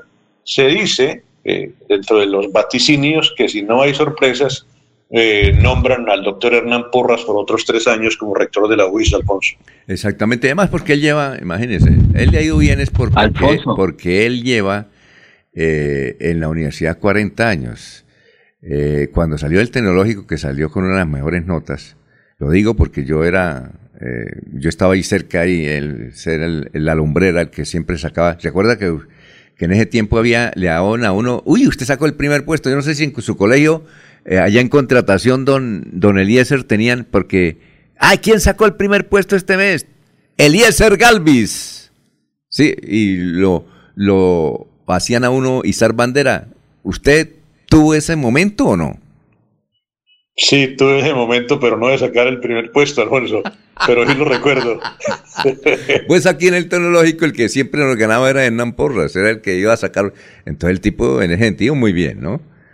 Bueno, ¿qué decía don, don Laurencio? Alfonso, pero que también hay que decir que el desarrollo de las regionales, aquí en Barbosa, precisamente estoy frente a la UIS Barbosa, y en los últimos tres años han invertido más de 20 mil millones en la recuperación y dar al servicio a una importante sede como la de Barbosa, pero también está la de Málaga, la del Socorro, donde Alfonso Lineros hizo una importante actividad junto con el rector, el doctor Hernán Porras, la de Barranca Bermeja, porque son también, digamos que entidades de la UIS que en las regiones prestan un gran servicio. Aquí en Barbosa faltaría solamente la pavimentación de la vía del centro hasta la UIS, pero por lo demás, las regionales, Alfonso, presentan un importante desarrollo. Aquí en Barbosa en este momento hay, hay más de 1.200 personas de Colombia recibiendo esa primera capacitación, Alfonso. Eso es uno de los hechos también trascendentales en la administración del ingeniero eh, Hernán Porras, que también se ha dedicado hacia la provincia, Alfonso. Bueno, vamos con más noticias, Ernesto. Noticias a esta hora, son las 6 de la mañana, 15 minutos. Hay que indicar que en la capital del departamento de Santander y básicamente en el barrio Nariño, allí las personas que han sido damnificadas con este tema del invierno y que viven en sitios realmente muy críticos serán eh, obligados a evacuar. Eh, se dice que el municipio le ha asignado eh, subsidios de arriendo a estas familias. estas casas, realmente, las familias que viven en estas casas están en máximo alerta de que se caigan, pero ellas se niegan a abandonar estos predios. Allí sigue siendo peligroso el tema, por lo cual las autoridades de la capital del departamento de Santander se verán obligados a desalojarlos. Hay mucha inquietud de los habitantes porque dicen que no saben para dónde se van, pero el gobierno les está ofreciendo posibilidades y además es claro, el tema de seguridad allá se puede complicar en cualquier momento, así que las autoridades tomarán medidas en los próximos días. Fundación Renace Mi Edad Dorada dice cordial saludo para todos, adultos y jóvenes mayores. Fundación Renace Mi Edad Dorada, cordial eh, invitación para mañana sábado a las 6 y 30 am, Polideportivo y Recreativo del Mutis, entrada libre, gracias Inderbú. Jorge Elías Hernández dice, analizando el cúmulo de propagandas políticas de las emisoras comparativamente, cuánto porcentaje se incrementan los ingresos en el programa y la emisora para las justas electorales. Noticias a esta hora, don Jorge. Don Alfonso, otra de relacionada con la temporada de lluvias y frente al inicio de ella, la Corporación Autónoma Regional para la Defensa de la Meseta de Bucaramanga advirtió a los habitantes, eh, alcaldías y organismos de socorro de su área de jurisdicción que deben estar atentos a la, llegada, a la llegada del fenómeno de la niña y así evitar emergencias y posibles tragedias. Según lo informado por Miguel Pedro Miguel Cacua, funcionario de gestión del riesgo de la CDMB, el reporte del IDEAN es que se da por entendido que el fenómeno de la niña se está manifestando en un mayor porcentaje en nuestro territorio y que vendrán precipitaciones abundantes e históricas para los meses de marzo, abril y mayo y que se podrían extender hasta el mes de junio. Así que a estar muy atentos a esta temporada de la niña que ya está llegando a la región. Muy bien, son las 6 de la mañana, 17 minutos. Ah, vamos a una pausa y regresamos con el invitado de Laurencio. Estamos recibiendo mensajes de todas partes. Eh, tienen que ver básicamente con las elecciones. Y la ley seca aquí nos preguntan, sí, es a partir de mañana sábado a las 6 de la tarde. De 6 de la tarde del sábado a 6 de la mañana. ¿Es así, don Ernesto? Creo que es así, ¿no? Sí, de 6 de la tarde del sábado, mañana sábado, hasta las 6 de la mañana del día lunes. Claro. Pero bueno, esa ley seca eh, realmente siempre es muy mojada, muy húmeda. Es muy poquito cumple. Ah, en campos abiertos no, pero en recintos cerrados allá no hay ley seca. Oiga, claro que, claro que eh, la ley seca se, se acaba después de elecciones por los, los que van a celebrar. Eso tiene que, eso no es a palo seco, ¿no? Eso es con pólvora y todo. ¿eh? ¿O no? Sobre todo aquellos que se decían quemados y, y resucitan, ¿no? ¿Sí? Porque los que, o los otros están tristes, ¿no? Bueno, eh, vamos a una pausita y regresamos, son las 6 y 19. 101,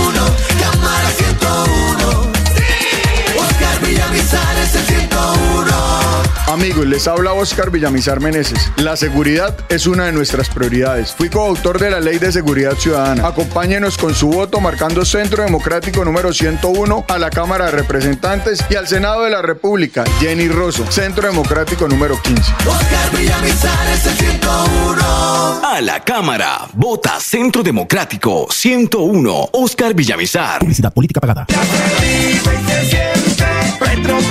Santanderianos, les saluda Gloria Flores Sneider. Los invito a marcar el logo del pacto histórico en el tarjetón del Senado. Quiero ser su senadora. Este 13 de marzo, marque Pacto Histórico, Senado de la República, por la Colombia que todos queremos. Toda la gente lo va a apoyar porque con Petro vamos a ganar. Publicidad política pagada. Héctor Mantilla, autor intelectual que se acabara la vagabundería de las fotomultas en Florida Blanca y Colombia. Por eso, el próximo 13 de marzo vote Cámara C107 Partido Conservador Héctor Mantilla. C107. Publicidad política pagada. Queremos que disfrutes de un servicio de energía confiable y de calidad. Por eso, trabajamos en el mantenimiento de la infraestructura eléctrica. Para que estés informado oportunamente de las fechas y horarios, síguenos en nuestras redes sociales o consulta toda la información en www.esa.com.co. ESA, Grupo EPM, Vigilado Superservicios. Yo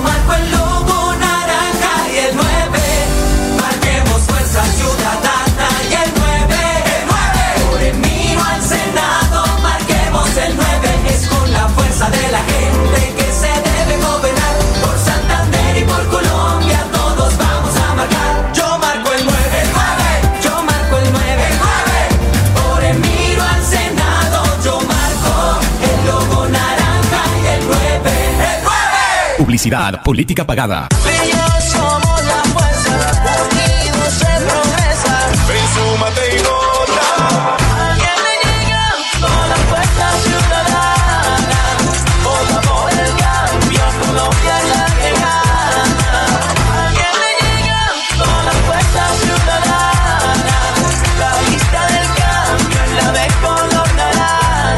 Senado vota. Fuerza Ciudadana. Marcando el logo naranja en el tarjetón. Publicidad, política pagada. En EMPAS, queremos escucharlo. Hoy invitamos a Juan, a Carlos y también a Diana, o a cualquiera de ustedes para que nos cuenten sus peticiones, quejas y reclamos. Como empresa pública de Alcantarillado de Santander, estamos atentos para atenderlos. Recuerde que nos puede llamar al 605-9370, extensión 113 y 133, o ingresar a nuestra plataforma web www.empas.gov.co. EMPAS, 15 años construyendo calidad de vida. Yo sí le creo a Díaz Mateus. Yo sí le creo a Díaz Mateus. Santanderianos, le saluda Luis Eduardo Díaz Mateos, candidato por el Partido Conservador a la Cámara de Representantes. Los invitamos este próximo 13 de marzo a que trabajemos juntos por el campo, por la mujer, por el turismo, por la seguridad y la agroindustria. Vote Luis Eduardo Díaz Mateus, Cámara de Representantes C101. Publicidad política pagada. Amén, amén, amén. América al Senado. Ella es la voz del pueblo, la voz de los territorios. Olvidados, excluidos, violentados. Para que las cosas no sean igual, por ella voy a votar. El pueblo no se rinde, carajo. El pueblo no se rinde, carajo. América Millares. Traigo la voz de los territorios olvidados. El 13 de marzo marque el girasol del Partido Verde y el número 98. Soy su voz en el Senado. Publicidad política pagada.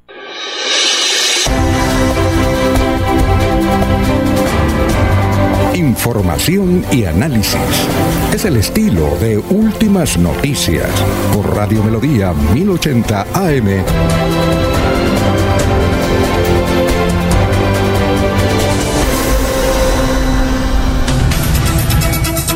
Son las 6 de la mañana, 23 minutos. Recuerden que la transmisión será el próximo domingo, después de las 3 de la tarde. Tenemos toda pendientes para la información eh, que tiene que ver con elecciones.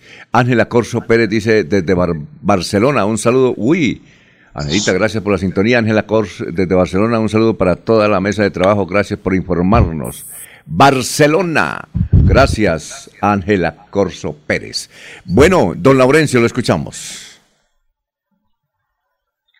Alfonso, es que la empresa electrificadora con eh, personal técnico, motocicletas, vehículos y todo su equipo de tecnología está dispuesto a partir de hoy para cualquier eventualidad que se pueda registrar en los 87 municipios y zonas de influencia de la empresa electrificadora de Santander para el próximo domingo. La energía eléctrica es fundamental el domingo para la transmisión, la recepción de datos del proceso electoral. Por eso aquí está este informe con funcionarios de la empresa electrificadora de Santander. Cordial saludo, les habla Sergio Pérez Quitián, jefe del área de gestión operativa de Electrificadora de Santander. De manera atenta informo a todos nuestros clientes y a la comunidad en general que en Electrificadora de Santander hemos estructurado un plan de contingencia a implementar el próximo sábado 12 y domingo 13 de marzo del 2022 en ocasión a la jornada electoral que se desarrollará para elegir al Congreso de la República. Este plan eh, está orientado a restablecer en el menor tiempo posible la prestación del servicio de energía eléctrica ante eventos fortuitos que se puedan presentar en este periodo. Allí contemplamos básicamente el personal técnico operativo disponible, así como los materiales, equipos, parque automotor y demás logística que nos permita maximizar la continuidad en la prestación del servicio. Por favor recuerden nuestros canales disponibles para reportar un daño. Tenemos la línea telefónica gratuita 115, el WhatsApp empresarial 318-833-9121, la app ESA y la página web. Estaremos listos para atender inmediatamente cualquier novedad que se presente. Muchas gracias. A usted.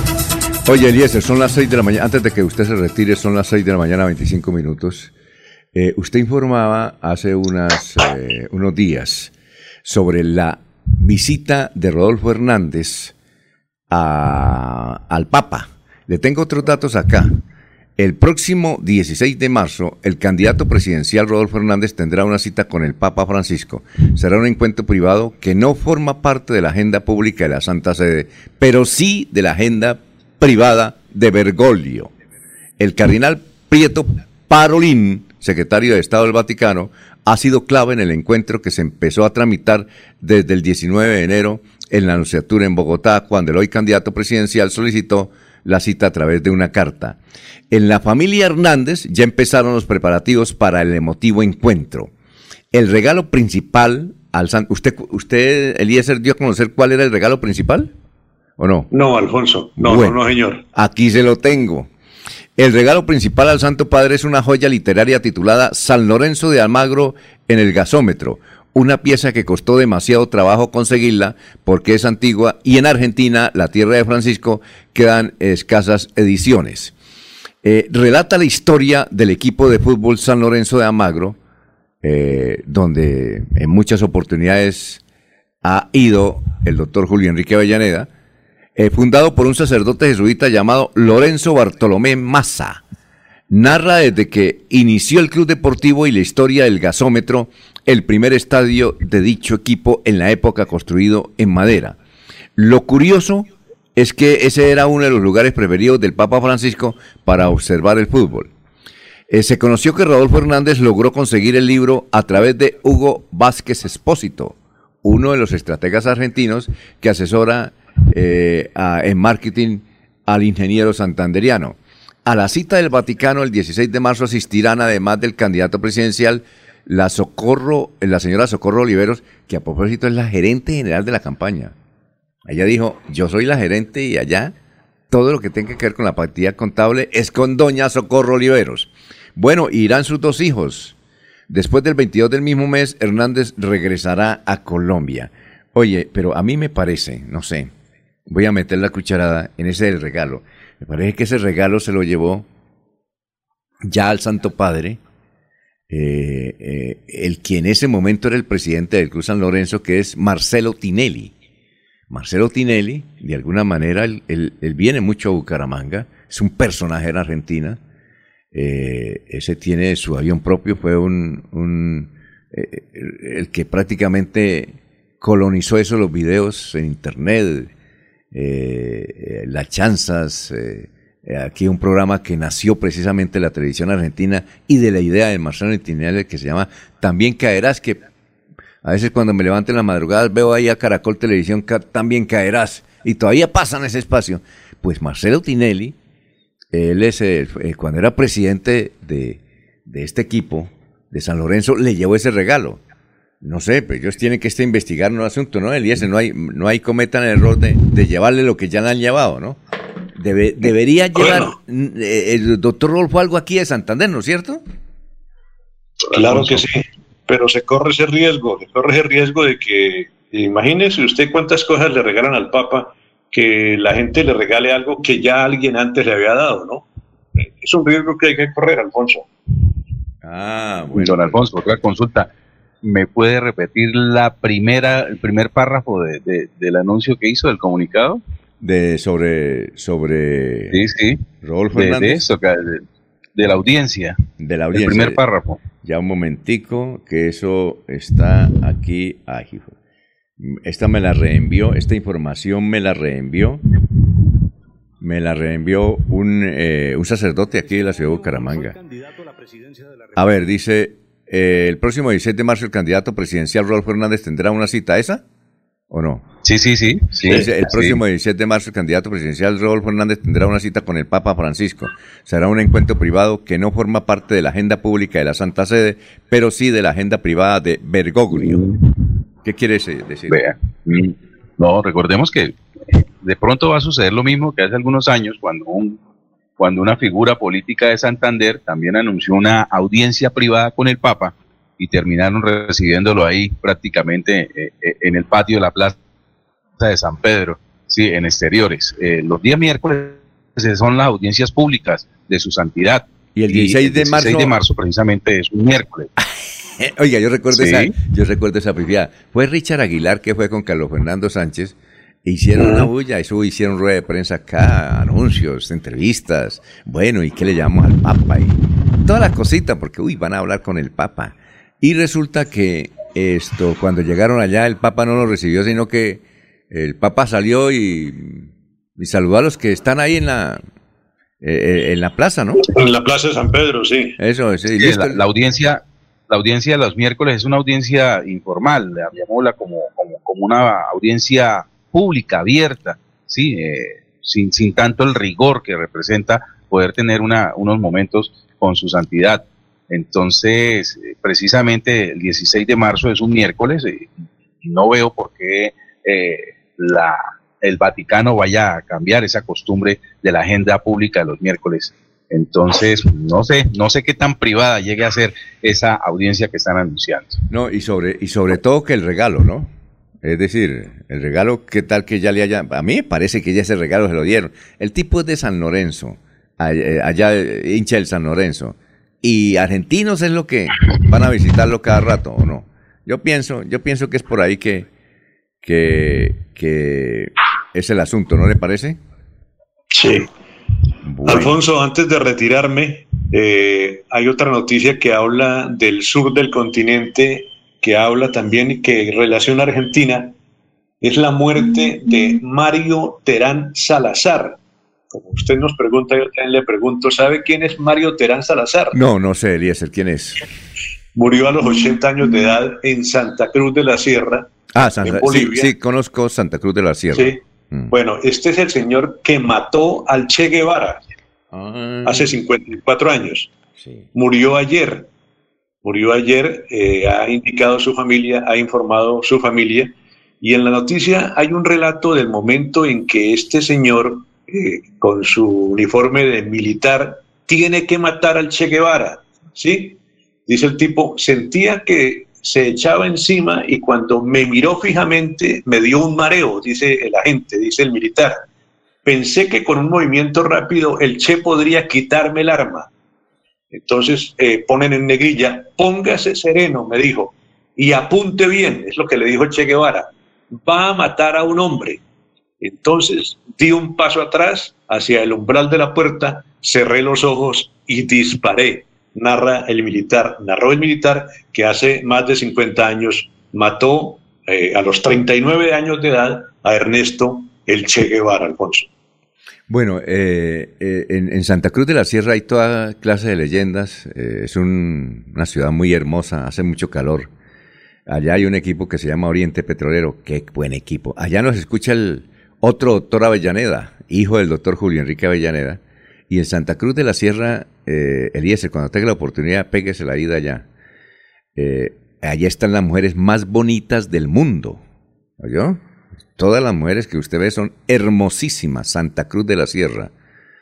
Eh, y el relato que hacen allá en Santa Cruz de la Sierra, eh, todo el mundo pues tiene su historia. Inclusive hay una pequeña academia sobre el Che Guevara. Y dicen que el Che Guevara insultó al militar lo insultó y lo combinó a que le disparara. Le decía toda clase de groserías. Eso señala. Y el, el Che Guevara mm, eh, murió con un cigarrillo en la boca. Él estaba fumando, se colocó, dicen, el, cigarrillo en la boca y antes de y luego se lo quitó, lo insultó al militar y luego se lo colocó otra vez en la boca y que en ese momento lo mató. Esa es la historia. No sé si también está eso en el dato que usted tiene. No, Alfonso, únicamente esa parte del relato en eh, el enfrentamiento entre Guevara a punto de ser eh, eh, asesinado por parte de este militar de nombre Mario Terán Salazar. ¿Quién no se puso una camiseta o alguna marca del Che Guevara por esa época, Alfonso? Sí, tremendo, sí, claro. Y el, y el creador de eso es un boliviano, ¿no? También, el creador de esa, de esa marca. También, no sé, mire lo que se especula, que, y, y lo he leído en algunos algunos artículos, que el Che Guevara como que también tenía asuntos privados con los hombres, algo así, me, da la impresión. Que, he leído, en, varios artículos eso, ¿no? No he leído era, eso. era bueno asesinándolos, sí. ah, bueno. Sí, y lo confesó, además, a través de una carta dirigida a su padre. Sí, claro. Hay una película, hay varias películas. Yo me vi una, ¿no? Una a favor del Che y otra en contra del Che. ¿Sí? Hay una a favor del Che. Hay muchas a favor del Che. Bueno, eh, hay un museo en Buenos Aires, exclusivamente del Che. Sí, cerca de la famosa calle Corrientes. Yo creo que el doctor Julio ha ido. Bueno, Eliezer, éxito, ¿no? Bueno, don Alfonso, nos veremos por ahí por la emisora antes del mediodía. Exacto, hay, hay que concentrarse por la jornada del, así como cuando uno va a jugar un partido de fútbol, ¿no? Sí, señor. Un buen día, muchas gracias. Éxitos. Son las, Nos van a eh, aplicar la ley seca. Nos van a aplicar la ley seca a partir de las 10 de la mañana. Muy bien. Don Ernesto, eh, usted tiene una invitada, vamos a una pausita. Tiene- Sí, es así, ¿no? Ernesto, usted tiene una invitada, ¿cierto? ¿Aló? Sí, tenemos una invitada. Bueno, perfecto. Vamos a una pausa y regresamos. Son las 6 y 36.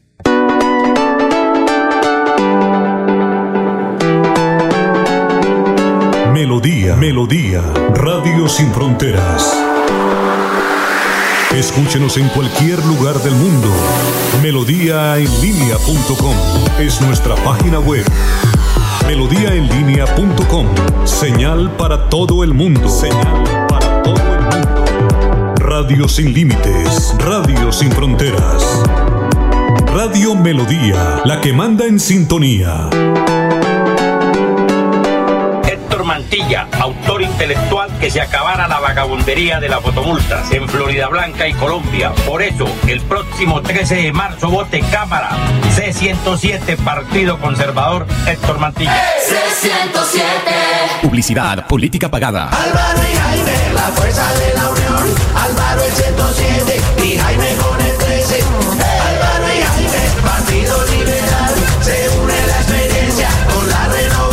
Senado marque L13 Jaime Durán y para Cámara marque L107 Álvaro Rueda en el tarjetón.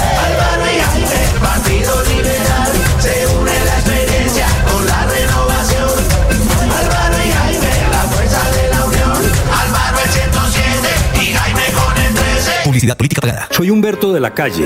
Este año no soy candidato a la presidencia de la República, pero sí encabezo la lista al Senado de la coalición Alianza Verde Centro Esperanza. Hay gente que dice que yo estoy elegido, pero no. Necesitamos mucha fuerza en el Senado para promover el cambio. Cada voto cuenta, su voto cuenta. Puede votar por mí en el tarjetón del Senado marcando el logo de la coalición Alianza Verde Centro Esperanza y luego marcar también el número uno. Publicidad política pagada.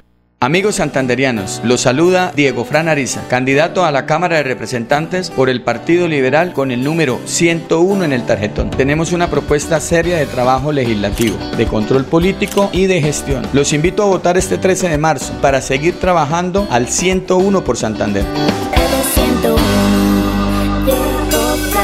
Publicidad, política pagada. Cada día trabajamos para estar cerca de ti. Te brindamos soluciones para un mejor vivir. En Cajasal somos familia, desarrollo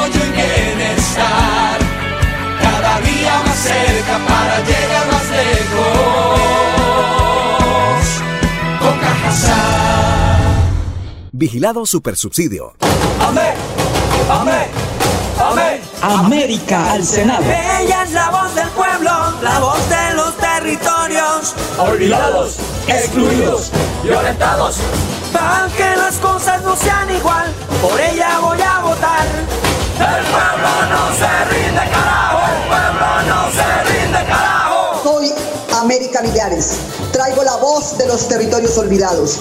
El 13 de marzo marque el girasol del Partido Verde y el número 98. Soy su voz en el Senado. Publicidad política pagada.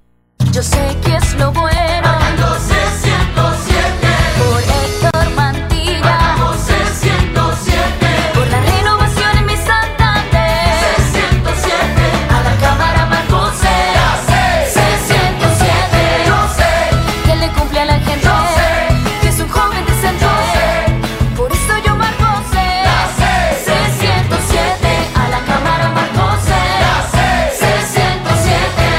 Publicidad política pagada.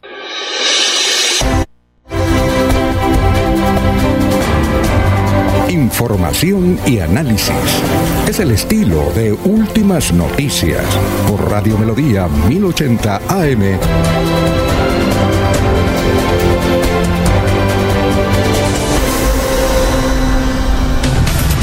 Vamos con los oyentes. Luis Ignacio Nacho Macías Esparza dice buenos días para todo el equipo. Mencionan a Laurencio, eh, mencionan a mí, Ernesto, al doctor Avellaneda, a Jorge y demás amigos de la mesa de trabajo de Últimas Noticias. Muy bien. Y don Gustavo Pinilla nos envía aquí una información donde evidentemente eh, se consigna que ese libro que le quiere eh, regalar Rodolfo Hernández el próximo 16 de marzo, miércoles 16 de marzo, al Papa, ese libro ya se lo regalaron. El título de la información dice, efectivamente ese libro sobre el Cruz San Lorenzo ya se lo regalaron al Papa.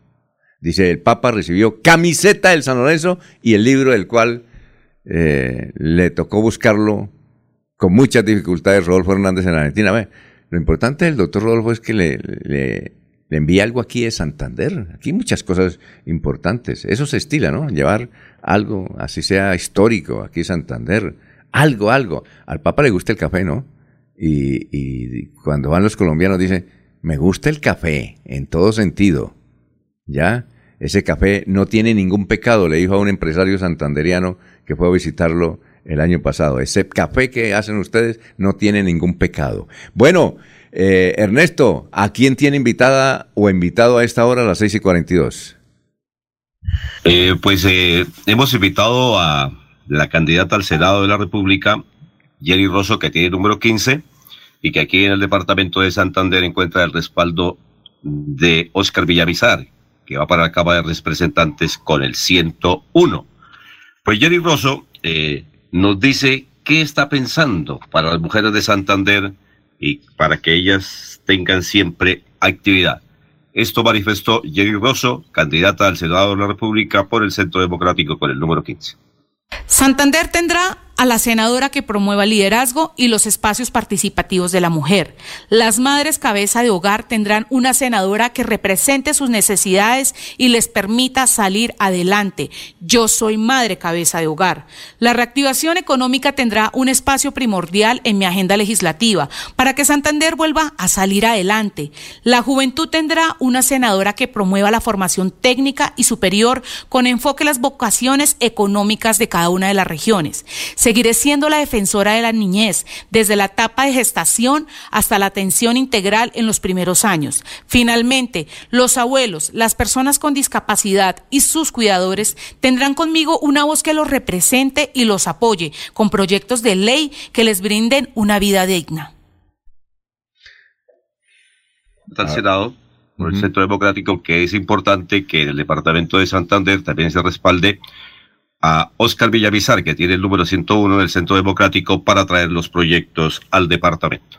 Muy bien. 6 y 44 minutos. Hoy hay en el diario El Tiempo una... Amigos santanderianos, los saluda Diego Fran Ariza, candidato a la Cámara de Representantes por el Partido Liberal con el número...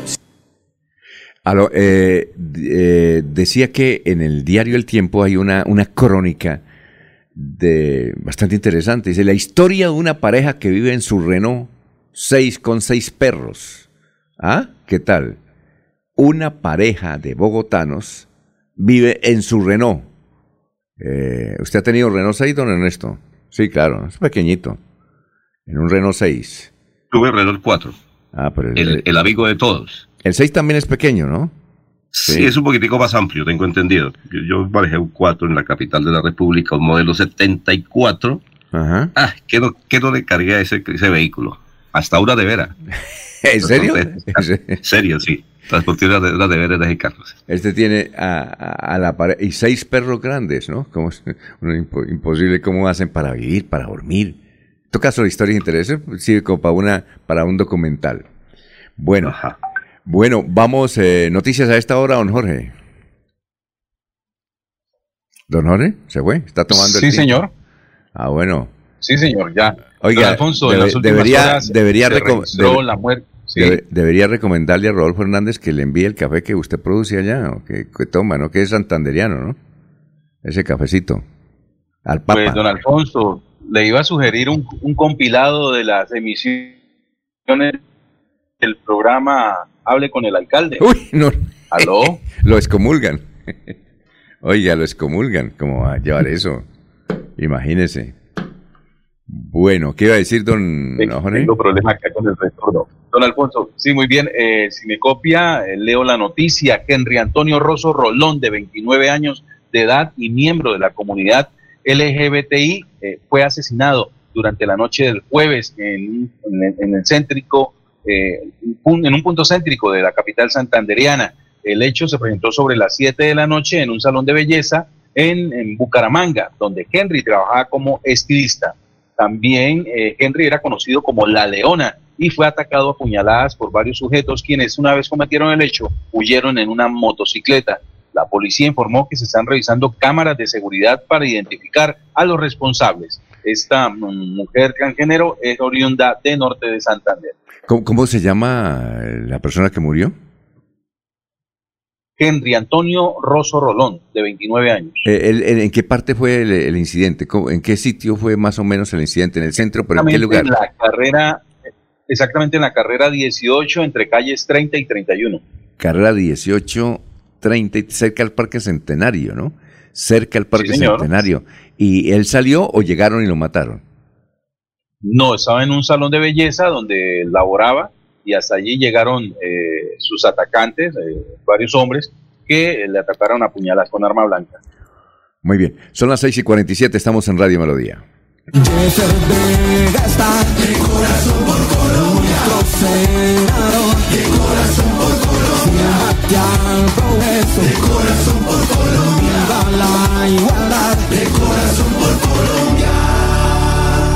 Vote Jeffer Vega, senador. Cambio Radical 2, CR2. Publicidad, política pagada. Héctor Mantilla, autor intelectual que se acabara la vagabundería de las fotomultas en Florida Blanca y Colombia. Por eso, el próximo 13 de marzo vote Cámara C107 Partido Conservador Héctor Mantilla. C107. Publicidad, política pagada. Mario Castaño al Senado, marca N9 en el tarjetón, el senador de las regiones. Mario Castaño por ti, por mí, por mi familia para servir, porque el pueblo digno quiere vivir.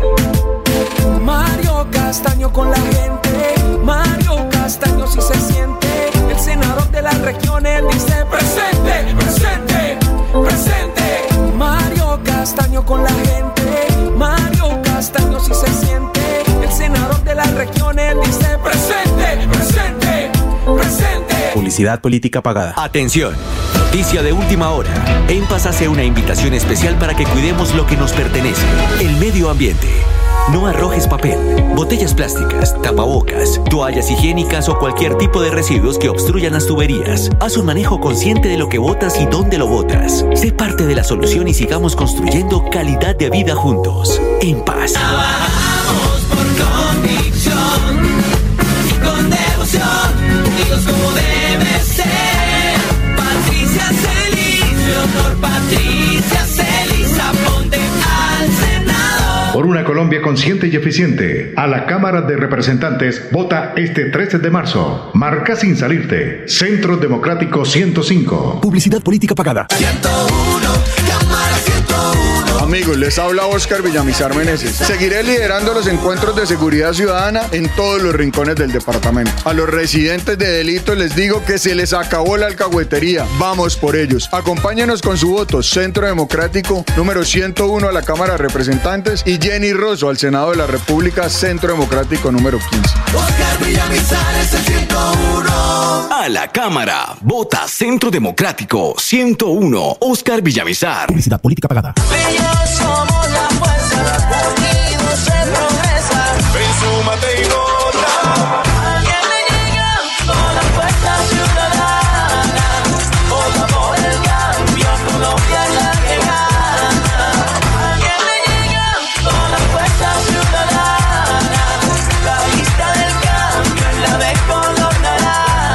Senado vota Fuerza Ciudadana, marcando el logo naranja en el tarjetón. Publicidad política pagada. Yo sí le creo a Díaz Mateus.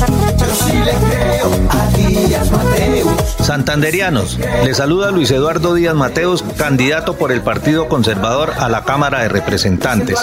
Los invitamos este próximo 13 de marzo a que trabajemos juntos por el campo, por la mujer, por el turismo, por la seguridad y la agroindustria. Vote Luis Eduardo Díaz Mateus, Cámara de Representantes C101. Eduardo Díaz Mateus, trabajando por Santander. Publicidad política pagada. Escucha Últimas Noticias por Radio Melodía. Últimas Noticias por Radio Melodía, la que manda en sintonía. Bueno, hay que indicar que son las 6 de la mañana, 51 minutos, que eh, la Corte Suprema de Justicia anunció que llamará a declarar, suponemos que después de elecciones, al senador Mario Castaño eh, por varias irregularidades.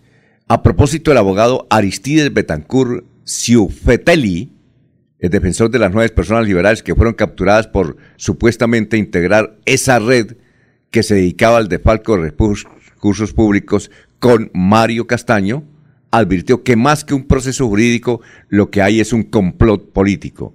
Indicó que de las nueve personas capturadas en varias regiones del país, cinco fueron en Caldas y que se trata de Wilmar Herrera Gallego, el exalcalde de Norcasia, Juan Sebastián Vargas Marín, el, el exsecretario de Planeación de Manzanares, y un par de hermanos, hombre y mujer de apellido Castaño, pero que no tienen parentesco familiar con el senador Mario Castaño Pérez.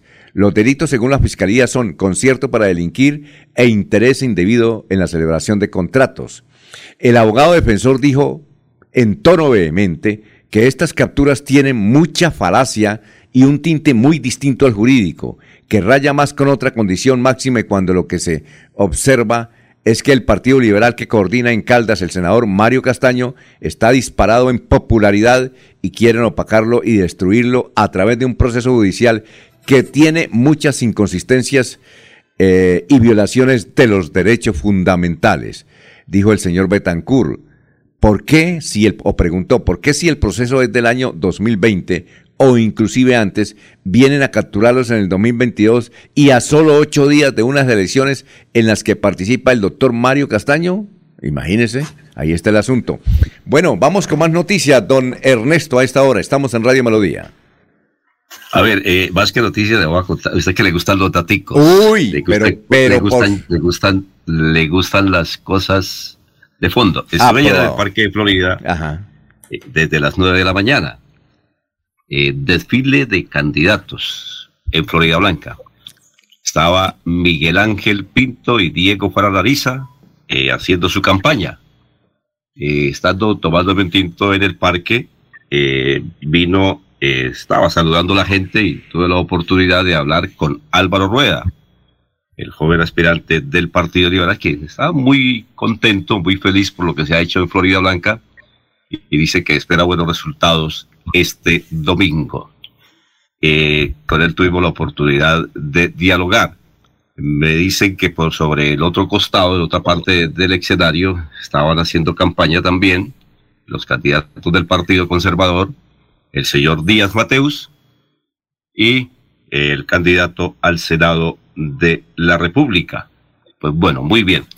Pero el dato que le quería entregar, me contaron la hora exacta de la foto en Florida Blanca, frente a la alcaldía. Testigos presenciales. Adivines a qué hora fue esa foto. ¿Eso fue como 10 de la mañana, más o menos, o no? No. Los, los testigos presenciales me contaron. De la foto entre Héctor Mantilla y el doctor Néstor, Díaz Barrera. De Héctor y Néstor. Sí testigos presenciales me contaron. A usted que le gustan esos datos, a mí no me gusta, pero como a usted le, le encanta, pues yo se, se los doy. Claro, me gusta, la foto fue a las 4 y 35 de la tarde. Encuentro casual eh, entre Héctor y Néstor para la foto respectiva frente a la alcaldía. Y les quedó muy bonita la foto. Oiga, eh, una cosa, Néstor, yo no creo en ese encuentro casual. no, no, no, es lo que me contaron. Oiga, venga. Lo que me contaron los amigos que vieron, que ha sido un encuentro casual. Solamente fue la foto, nada más. Casual, entre comillas. Eduardo Toledo Ramírez, Eduardo Toledo Ramírez decía con chiste que había personas que, es decir, que eh, se sorprendían, por ejemplo, con, con un nombramiento o algo así, y lo pasaban al público a hablar y decía, yo no venía preparado como yo no venía preparado, y sacaban el discurso de cinco hojas, y yo no venía preparado. Entonces, ¿sí o no? Ese, encuentro fue tan casual que el fotógrafo estaba muy atento para tomar la foto, ¿no? No, pero se tomaron varios, eso fue como, no, para un estudio, eso para un estudio. Pero ¿sabe qué? Harold Chiquillo nos dicen, que nos escucha en pie de cuesta, nos dijo Jairo Correa, él dice que sí, que, que, que Néstor Díaz está trabajando como una hormiga ahí en la campaña de Héctor Mantilla. Exacto, que está dándole duro ya fuertemente, trabajando con Héctor Mantilla, que eso es un hecho. Yo decía ayer que eso es un gana-gana. Claro. Eh, Néstor necesita votos y Héctor también. Claro. Y entonces quizás se hizo esa fotografía para buscar los amigos. Eso creo yo. Eh, algunos otros manifiestan de cosas diferentes, pero eso es lo, por lo menos lo que yo pienso. Cualquier cosa pudo pasar, pero la foto circuló y nadie la desmintió. Así que... Y eso, significa, mi querido hermano, eso significa, mi querido hermano, que luego de esas elecciones, y si triunfa como él cree que debe triunfar Héctor Mantilla, eh, la próxima candidata a la alcaldía será la doctora Mercedes, ¿no? Eh, sí, porque, puede ser. Porque Néstor Díaz puede legalmente ser candidato. Él ya, ya tiene solucionado los problemas que tenía por, por eh, porque era porque era pariente de, del anterior director de la DIAN. Ya tiene solucionado esos, esos líos y puede ser candidato a la alcaldía de, de Florida Blanca, ¿no? ¿Cómo? Perdón, mer- mérmele, mérmele, porque es que no, la cabeza está muy caliente en este momento, están concentrados en, en las elecciones del domingo 13 de marzo y, y, y- y se tomar esas iniciativas así tan, tan a la ligera. No, no, no, yo creo que eh, después del domingo, por lo menos en el caso de Héctor Mantilla, tendrá que tomarse unos días de reposo antes de pensar en, en a quién designar o a quién poder acompañar en una elección a la alcaldía de Florida Blanca, porque dos veces no le puede pasar lo mismo. Oiga, no, pero Y- ¿y qué tiene de malo? y lo que- Pero no, eh, es decir, usted qué pie, eh, Jorge, ¿usted por qué piensa que Mechita va a traicionar a Héctor? No creo. No, no, no, no, no, yo no estoy diciendo eso. No, no, no, no, no, no, no, yo no estoy diciendo algunos eso. otros sí. Algunos otros en Florida Blanca ayer que tuve la oportunidad de, de hablar sobre el tema que fue muy difundido eh, pensaban igual pensaban igual. Dice pero lo importante es que haya seriedad en el tema porque manifiestan que algunos lo cumplen No, pero yo creo que, yo creo que sí, eso, ese, ese que convenio dicen no fue. que sí pero la final dice, terminan que no que fue que, que, que fue que no se pudo No, que aquello que no. Entonces que lo importante es que si eso se llegó a un acuerdo pues que cumplan No, eso, ese, ese acuerdo fue por algo, eso, eso no es así de, de sencillo. Eso, eso va en ese proyectando, proyectando, o no. Ya, Sí, sí, no, uno, nunca sabe, nunca sabe. Ya, ya repito, lo importante es que se cumpla eh, lo que se ha prometido. Porque dicen que allá en el cero también eh, no se cumplen muchas cosas. Bueno, eso habrá que verlo por el tiempo. Pero bueno, sí era el tema de ayer en Florida Blanca en el parque sobre la foto. Exacto, las, las elecciones del próximo domingo van a provocar no solamente los resultados, sino lo que se desprende de eso. Porque si el muchacho Álvaro no sale representante de la Cámara, el asunto político en Florida Blanca se pone interesante. ¿O no, don Ernesto? Eso, eso no es así de sencillo. Igual en la gobernación No, de de hecho, Santander. De hecho, ya está muy interesante. Ya está para alquilar balcones y las apuestas van y vienen. ¿Quién va a poner la mayor voto, votación a la Cámara en Florida Blanca? Recuerde que yo les he hablado de gente que allá tiene bastantes boticos. Más que la mayor votación. grandes. Más que, más que la mayor votación es que no se quemen, ¿no? Cuando se Sí, bueno, al final sí, ¿no? Pero esa es otra, es otra apuesta que hay ahí en Florida Blanca. Porque los que ganen se van a quedar con el poder y los que pierdan, pues, eh, quedarán muy tristes. Y lo cierto es que unos tendrán que ganar y otros perder. No, lo ha dicho absolutamente nadie, ¿no? desde, desde mi percepción personal, muy personal, a mí me parece que esa campaña de, de- del joven Rueda no fue más que una simple talanquera al proceso, al crecimiento, a la expansión del, del trabajo político de Héctor Mantilla. Yo la verdad no, no le he visto forma ni, ni horma a, a- a ese, a esa campaña. Muy callada, un poco eufórica, eh, solamente se concentró en Florida Blanca, en el área metropolitana, no, en, en Girón no suena, en Bucaramanga escasamente una valla ahí en el viaducto. Y, y no sé, no, no, me parece que no. Esa, esa campaña fue más una talanquera que en realidad un propósito de darle un nuevo representante a la región. Muy bien. Le, le pregunté ayer al candidato Álvaro Rueda. ¿Qué le preguntó? Le pregunté puntualmente, yo solo preguntarle eso a los candidatos. ¿Cuántos votos se aspira a sacar? Eh, y me dijo, eh, arriba de 35 mil votos. Sí, para salir. Y me lo dijo, se lo estoy diciendo, no, no, no haciéndome, di- diciéndome mentiras. dijo.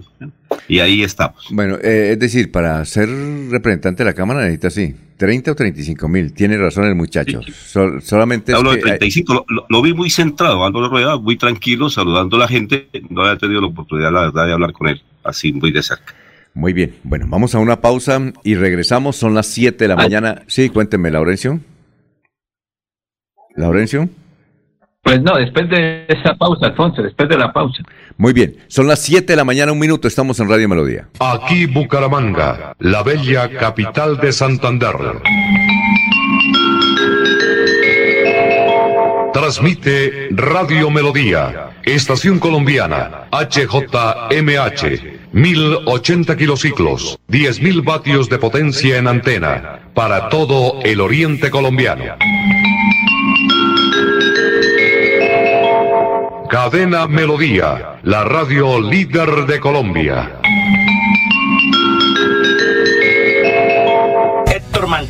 Autor intelectual que se acabara la vagabundería de las fotomultas en Florida Blanca y Colombia. Por eso, el próximo 13 de marzo vote Cámara C107 Partido Conservador Héctor Mantilla.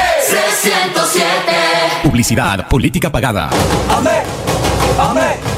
Amén. América al Senado. Ella es la voz del pueblo, la voz de los territorios. Olvidados, excluidos, violentados. Para que las cosas no sean igual, por ella voy a votar. El pueblo no se rinde, carajo. El pueblo no se rinde, carajo. Soy América Millares.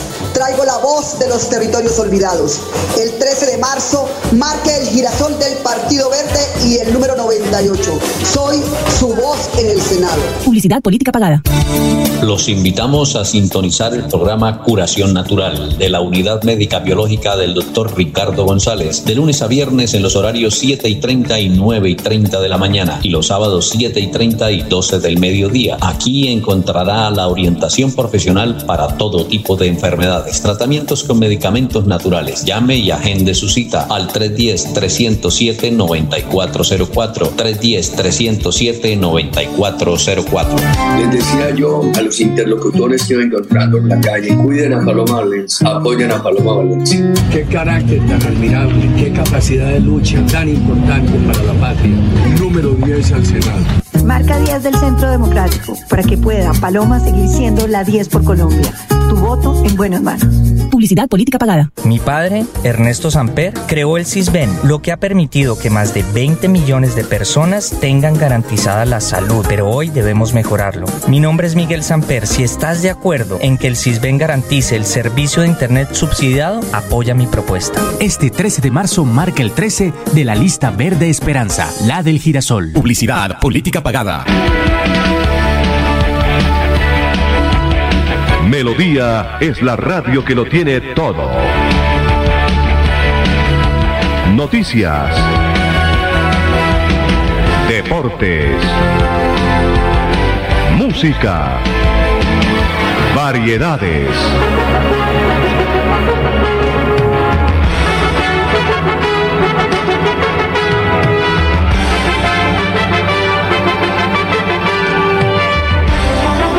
Melodía, la grande.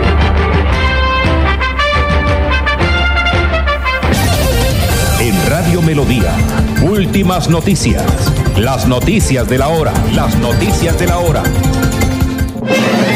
¿Qué tal? Soy Florentino Mesa y esta es La Vuelta al Mundo en 120 segundos. En el decimosexto día de invasión rusa de Ucrania, la ONU discutirá en sesión especial convocada por la propia Rusia las acusaciones de Moscú contra Estados Unidos por la presunta existencia de armas biológicas en suelo ucraniano, mientras los bombardeos de ciudades se intensifican en Ucrania y la evacuación de civiles continúa con mucha dificultad. El presidente de Estados Unidos, Joe Biden, pedirá este viernes al Congreso que retire a Rusia del tratado denominado Nación Más Favorecida, lo que abriría la puerta a la posible imposición de aranceles a Moscú como represalia por su invasión a Ucrania. El presidente Joe Biden anunció que designará a Colombia como un importante aliado especial que no pertenece a la OTAN, con lo que el país sudamericano recibirá ciertos beneficios en las áreas de defensa, comercio y cooperación para la seguridad. Estados Unidos acusó a Corea del Norte de haber probado recientemente un nuevo sistema de misiles balísticos intercontinentales, en lo que considera como una grave escalada para la que prepara sanciones. Los carteles de la droga en México recurren cada vez más al Internet, el Bitcoin y el comercio electrónico para lavar dinero y vender las drogas, denunció un informe independiente de la Junta Internacional de Fiscalización de Estupefacientes, respaldado por Naciones Unidas. El presidente de Guatemala, Alejandro Yamatei, pedirá al Congreso archivar por ser violatoria de la Constitución una polémica ley aprobada hace dos días que endureció las penas contra el aborto, prohibió el matrimonio igualitario y la educación sobre diversidad sexual. El Congreso de Perú aplazó hasta la próxima semana la votación para decidir si el Pleno debatirá la moción de vacancia o destitución del presidente peruano Pedro Castillo por permanente incapacidad moral. Los 9 millones de habitantes de la ciudad de Changchun, en el noreste de China, fueron confinados este viernes debido al aumento de casos de COVID, anunciaron las autoridades locales, lo que confirma que esa nación vive su peor brote de coronavirus desde hace dos años. El grupo Estado Islámico confirmó por primera vez que su dirigente murió en un ataque de Estados Unidos registrado en el noroeste de Siria el mes pasado y nombró a su sucesor. Esta fue la vuelta al mundo en 120 segundos.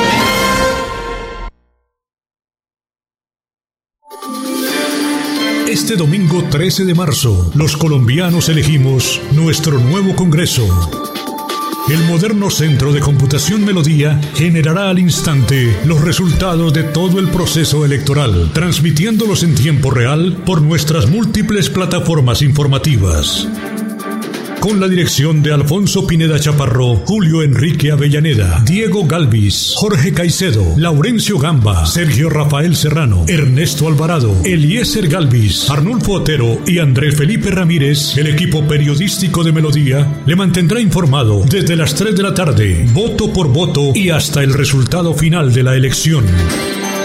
Presentan Deportivos Carvajal a tus pies. En ropa deportiva y calzado tenemos las mejores marcas del mundo. Seguridad Acrópolis, un servicio certificado. Seguridad Acrópolis, 20 años haciendo patria. Melodía, la que manda en sintonía. Melodía, primera en resultados, primera en elecciones. Escúchenos en la página web www.melodiaenlinea.com.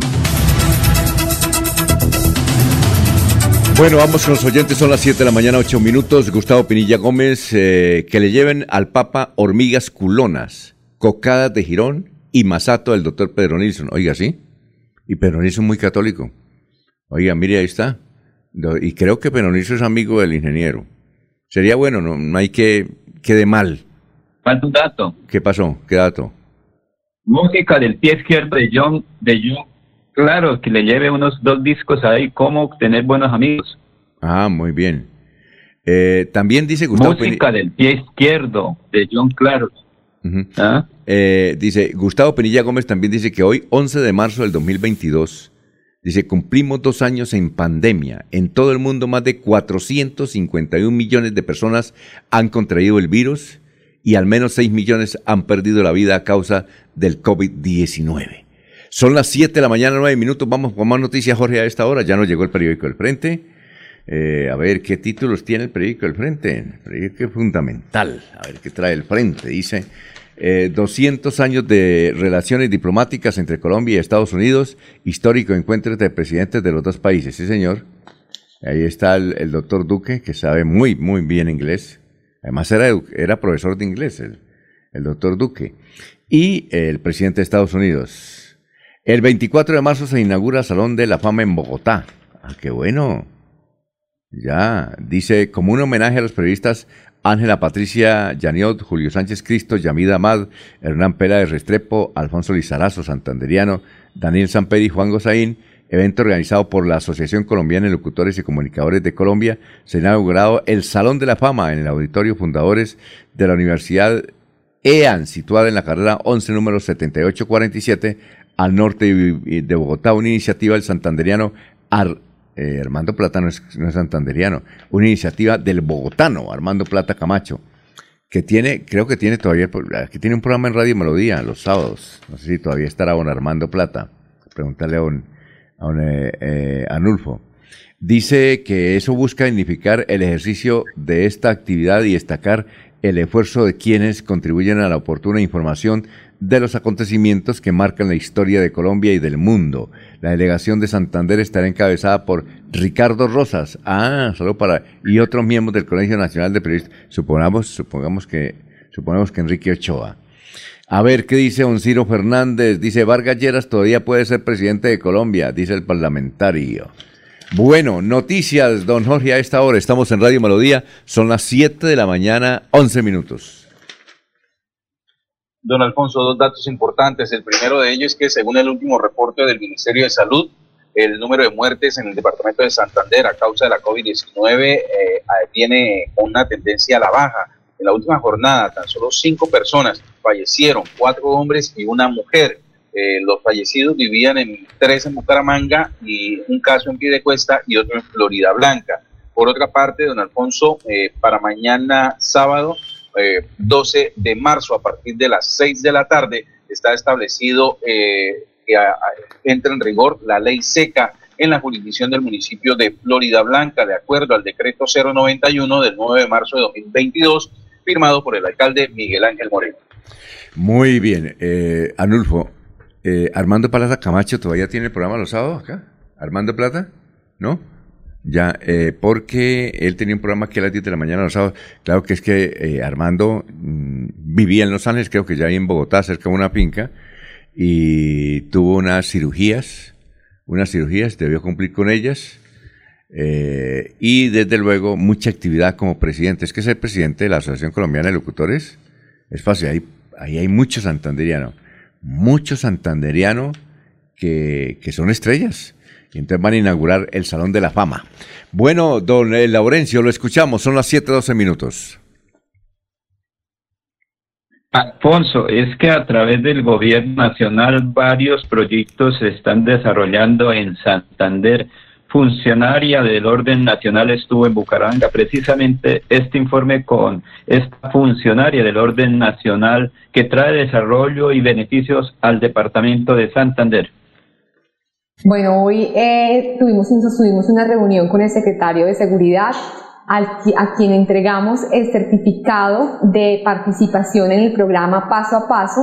Esto fue un programa eh, en, la, en el que se trabajó en la construcción de paz cotidiana, un programa financiado por la Embajada Británica y la Organización Internacional de Migración y articulado y liderado por la Oficina del Alto Comisionado para la Paz, del cual fue beneficiario el Consejo de Paz del municipio de Girón. Los consejeros y consejeras municipales de paz del municipio de Girón recibieron durante aproximadamente cinco meses un programa de capacitaciones virtuales eh, en las cuales se identificaron las conflictividades y se propusieron soluciones directamente por los mismos consejeros, es decir, directamente por la misma comunidad que vive dentro del municipio y que representa los principales sectores dentro del municipio dentro de este consejo. Eh, se trabajó en temas de identificación de conflictividades, pero a su vez en, llevar esa vocería de cómo creerían que podrían solucionar estos temas de paz cotidiana. Muy bien, eh, son las 7 de la mañana, 14 minutos. Aquí nos llega una, no sé si usted la, conoce también, la señora eh, Zoraida Rodríguez, nos envía una información de que una invidente fue elegida como jurado de votación en Florida Blanca. Eso sí es, eso sí es, eso sí es curioso, ¿no? Suprema, no sé si los jurados de, la, de, vocación, de votación eh, pueden tener esa discapacidad, ¿no? Esa, esa función. Pero en todo caso, doña Zoraida Rodríguez nos escribe desde el sector de Bucarica y dice, miren, ¿usted no conoce la noticia? una señora invidente fue elegida como jurado en un puesto de votación en la de registraduría Zoraida, no sé. ¿Usted tenía algo, conocía algo, Jorge, sobre eso? ¿O no? ¿O a Laurencio? ¿Tampoco? No, don Alfonso, no hay información al respecto. Bueno, doña Zoraida, estaremos averiguando. Alfonso, este... ¿Ah? Es que doña, bueno, doña Zoraida estaremos... Es que los jurados de votación son seleccionados. Sí, pero, pero no sé si el hecho de que sea... Los jurados de votación son seleccionados y, y, no se sabe exactamente ahí cómo, qué ocurre. Bueno, estaremos averiguando, señora Zoraida. Vamos a, a una pausa, son las 7 de la mañana, 15 minutos, estamos en Radio Melodía.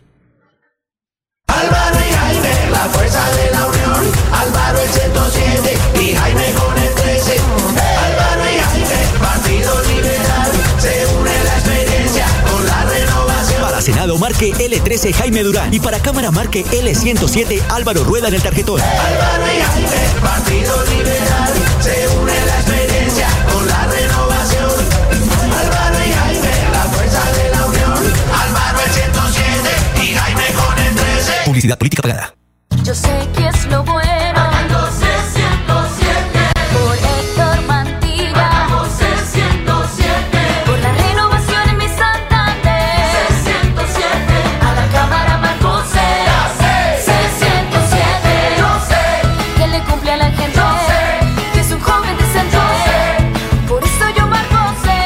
C107. A la cámara Marco C.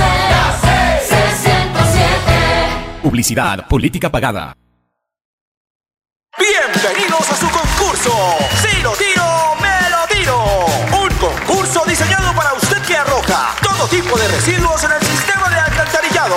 El medio ambiente no es un juego. El buen uso del sistema de alcantarillado es fundamental para su cuidado. No arroje restos de papel, botellas plásticas, tapabocas, toallas higiénicas, tampones, desperdicios y todo tipo de elementos que taponan las tuberías. Tú puedes formar parte del equipo En Paz y proteger el medio ambiente.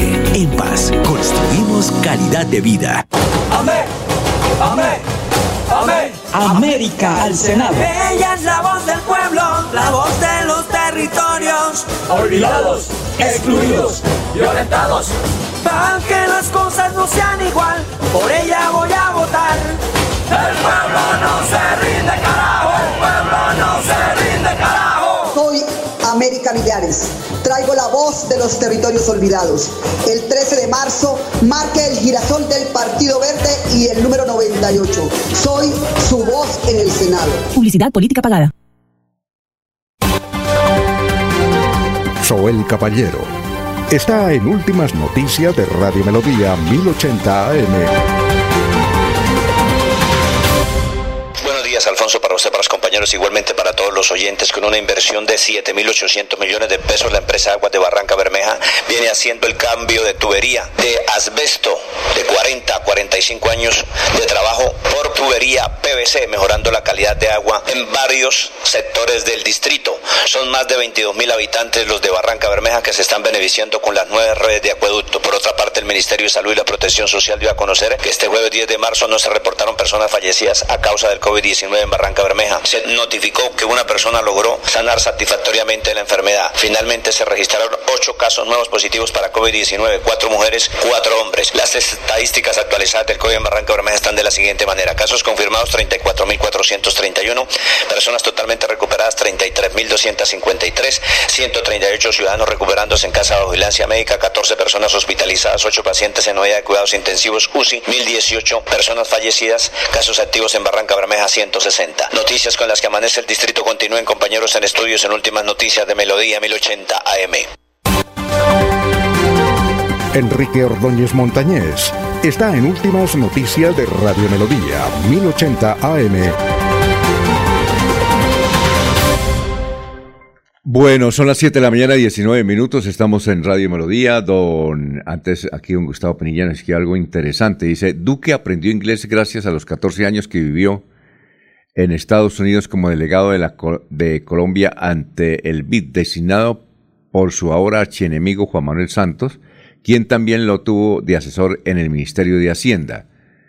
Eh, así es, Floria Blanca. ¿Qué impedimento podrá tener la persona con discapacidad visual para ser jurado en una mesa de votación? Si existe la inclusión y la capacidad legal de las PCD, Ley 1996 del 2019, son sujetos de derechos y deberes. Gracias al perfil Así es Floria Blanca, que nos envía a raíz de que la señora Zoraida nos dijo que, que, están curiosos porque en Floria Blanca hay una, una joven jurado de votación que es invidente.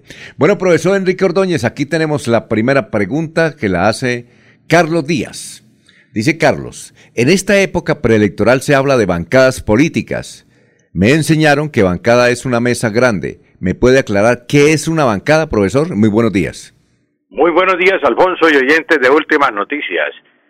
Eh, Carlos, sí, usted está en lo cierto. Le enseñaron bien. Bancada, pues es un mesón especialmente que tienen los sastres, donde ellos colocan sus cortes y las telas. Pues eh, lo que pasa es que la palabra pues tiene otras acepciones, entre ellas la que todos conocemos en la política, ¿Qué es una bancada en política? Pues una bancada en política es un grupo que, que, presenta o, que representa, mejor, representa un partido político dentro del Parlamento. Mm, por eso se habla de la bancada liberal, de la bancada eh, conservadora, de la bancada del partido de la U, de la bancada del cambio radical. Entonces todo eso es bancada, un grupo que representa un partido político dentro del Parlamento. Mm, lo que sucede es que muchas veces se utiliza incorrectamente la palabra. Se dice, por ejemplo, la bancada de la costa, la bancada de los santanderianos. Eh, ahí sí es incorrecto, porque la bancada es un grupo político, liberal, conservador, como sea, pero es un grupo político, no la de una región. Entonces, decir la bancada de la costa, la bancada de Santander, es incorrecto, Alfonso. Muy bien, Alonso Rivera dice, ¿se dice entusiasta o entusiástico, profesor? ¿Se dice entusiasta o entusiástico, profesor? Pregunta don Alonso. Bueno, las dos palabras figuran en el diccionario, don Alonso, tanto entusiástico como entusiasta, entusiasta, entusiasmo, perdón. Eh, pues, ¿qué es entusiástico? Entusiástico es lo que expresa entusiasmo, que las dos palabras pues son sinónimas. Eh, entusiasmo es un adjetivo que se aplica solo a los eh, a los eh, recibimientos o, o, mejor que se asocia o se aplica así a las cosas que tienen entusiasmo puede haber un recibimiento entusiástico pero el significado es equivalente con la, con la otra palabra, tanto entusiasmo como entusiástico. Puede ser sustantivo o puede ser adjetivo. Y cuando se aplica a las personas, pues eh, se dice, este, esta persona es eh, muy entusiástico, pero se puede, se puede decir entusiasta o entusiástico. vamos a poner el caso de, de Diego Galvis, que siempre comenta los partidos de fútbol. Podríamos decir, Diego Galvis es un entusiasta del fútbol, pero a la vez, a la vez podemos decir, es entusiástico para los partidos de fútbol porque está siempre pendiente de la Copa, de la Eurocopa, para mm, contarnos a los oyentes de Radio Melodía todo lo que ocurre en esta Copa. Entonces es una persona entusiasta y entusiástico del fútbol, Alfonso. Bueno, profesor, muchas gracias, éxito. Nos vemos el lunes, eh, luego de la jornada electoral, ¿no? Ah, pues si hay campo, hablamos, Alfonso, sí. Sí, no, ¿cómo que no? El lunes, sí, claro. Sí, pero como están los datos, no, es fundamental. ¿Cuántos tienen que ir a comprar pomada a la droguería? Claro. Pues todas esas cosas eso el lunes tenemos tiempo y más, que esto, esta sección es muy preferida por los colombianos. Muy gentil, profesor Rollo. Bueno, muchas gracias, Alfonso. Estaremos pendientes entonces el lunes de los resultados de las elecciones. Exactamente. Bueno, la de irnos, don Jorge, son las 7 de la mañana, 24 minutos. La de irnos, don Alfonso, pues indudablemente la cuenta regresiva para lo que será la jornada electoral del próximo domingo. Exactamente hacen falta ya 48 horas, 35 minutos y 4 segundos. Bueno, eh, don eh, Laurencio, la de irnos. Alfonso, la invitación que hacen las autoridades el domingo temprano a votar porque es posible que después del mediodía llueva. Llueva de verdad, no votación, sino que según los pronósticos eh, del clima, en la tarde del domingo puede llover. Entonces es fundamental que la gente madrugue y después no diga, pues la lluvia fue que no pude votar. Y aquí en el sur de Santander mucha expectativa. Por lo menos 10 candidatos con nombre o figuración en el sur de Santander están en el tarjetón electoral para el domingo. Solo siete serán elegidos a la Cámara de Representantes y un número todavía no determinado de senadores y uno de los comunes que él ya tiene asegurada la curul. Muy bien, perfecto. Muchas gracias, muy amable. Eh, entonces mañana, eh, mañana no, el domingo a las 3 de la tarde estaremos acá para integrarnos, hacer una transmisión queremos agradable, sin tanto estrés. El estrés seguramente será los candidatos, pero queremos darle la información sobre cómo quedará conformada eh, la Cámara de Representantes por Santander son siete. ¿Cuántos senadores podemos tener? Esas expectativas, esas curiosidades, los deseos, eh, los pronósticos que se hicieron, el entusiasmo que hay para unos, eh, el no entusiasmo para otros inclusive. Pero lo importante sí es salir a votar, independiente por quien sea, pues lo lógico y el sentido común indica que hay que salir a votar. Muchas gracias. Sigan en melodía en línea.com 1080m. Ya viene el médico que mejor explica cómo tratar ese tesoro que tenemos que es el cuerpo humano. Son las 7.26, melodía en línea.com 1080m. Últimas noticias los despierta bien informados de lunes a viernes. En todas las áreas de la información regional, un periodista de Últimas Noticias registra la información en Radio Melodía 1080 AM y en melodíaenlínea.com. Director Alfonso Pineda Chaparro.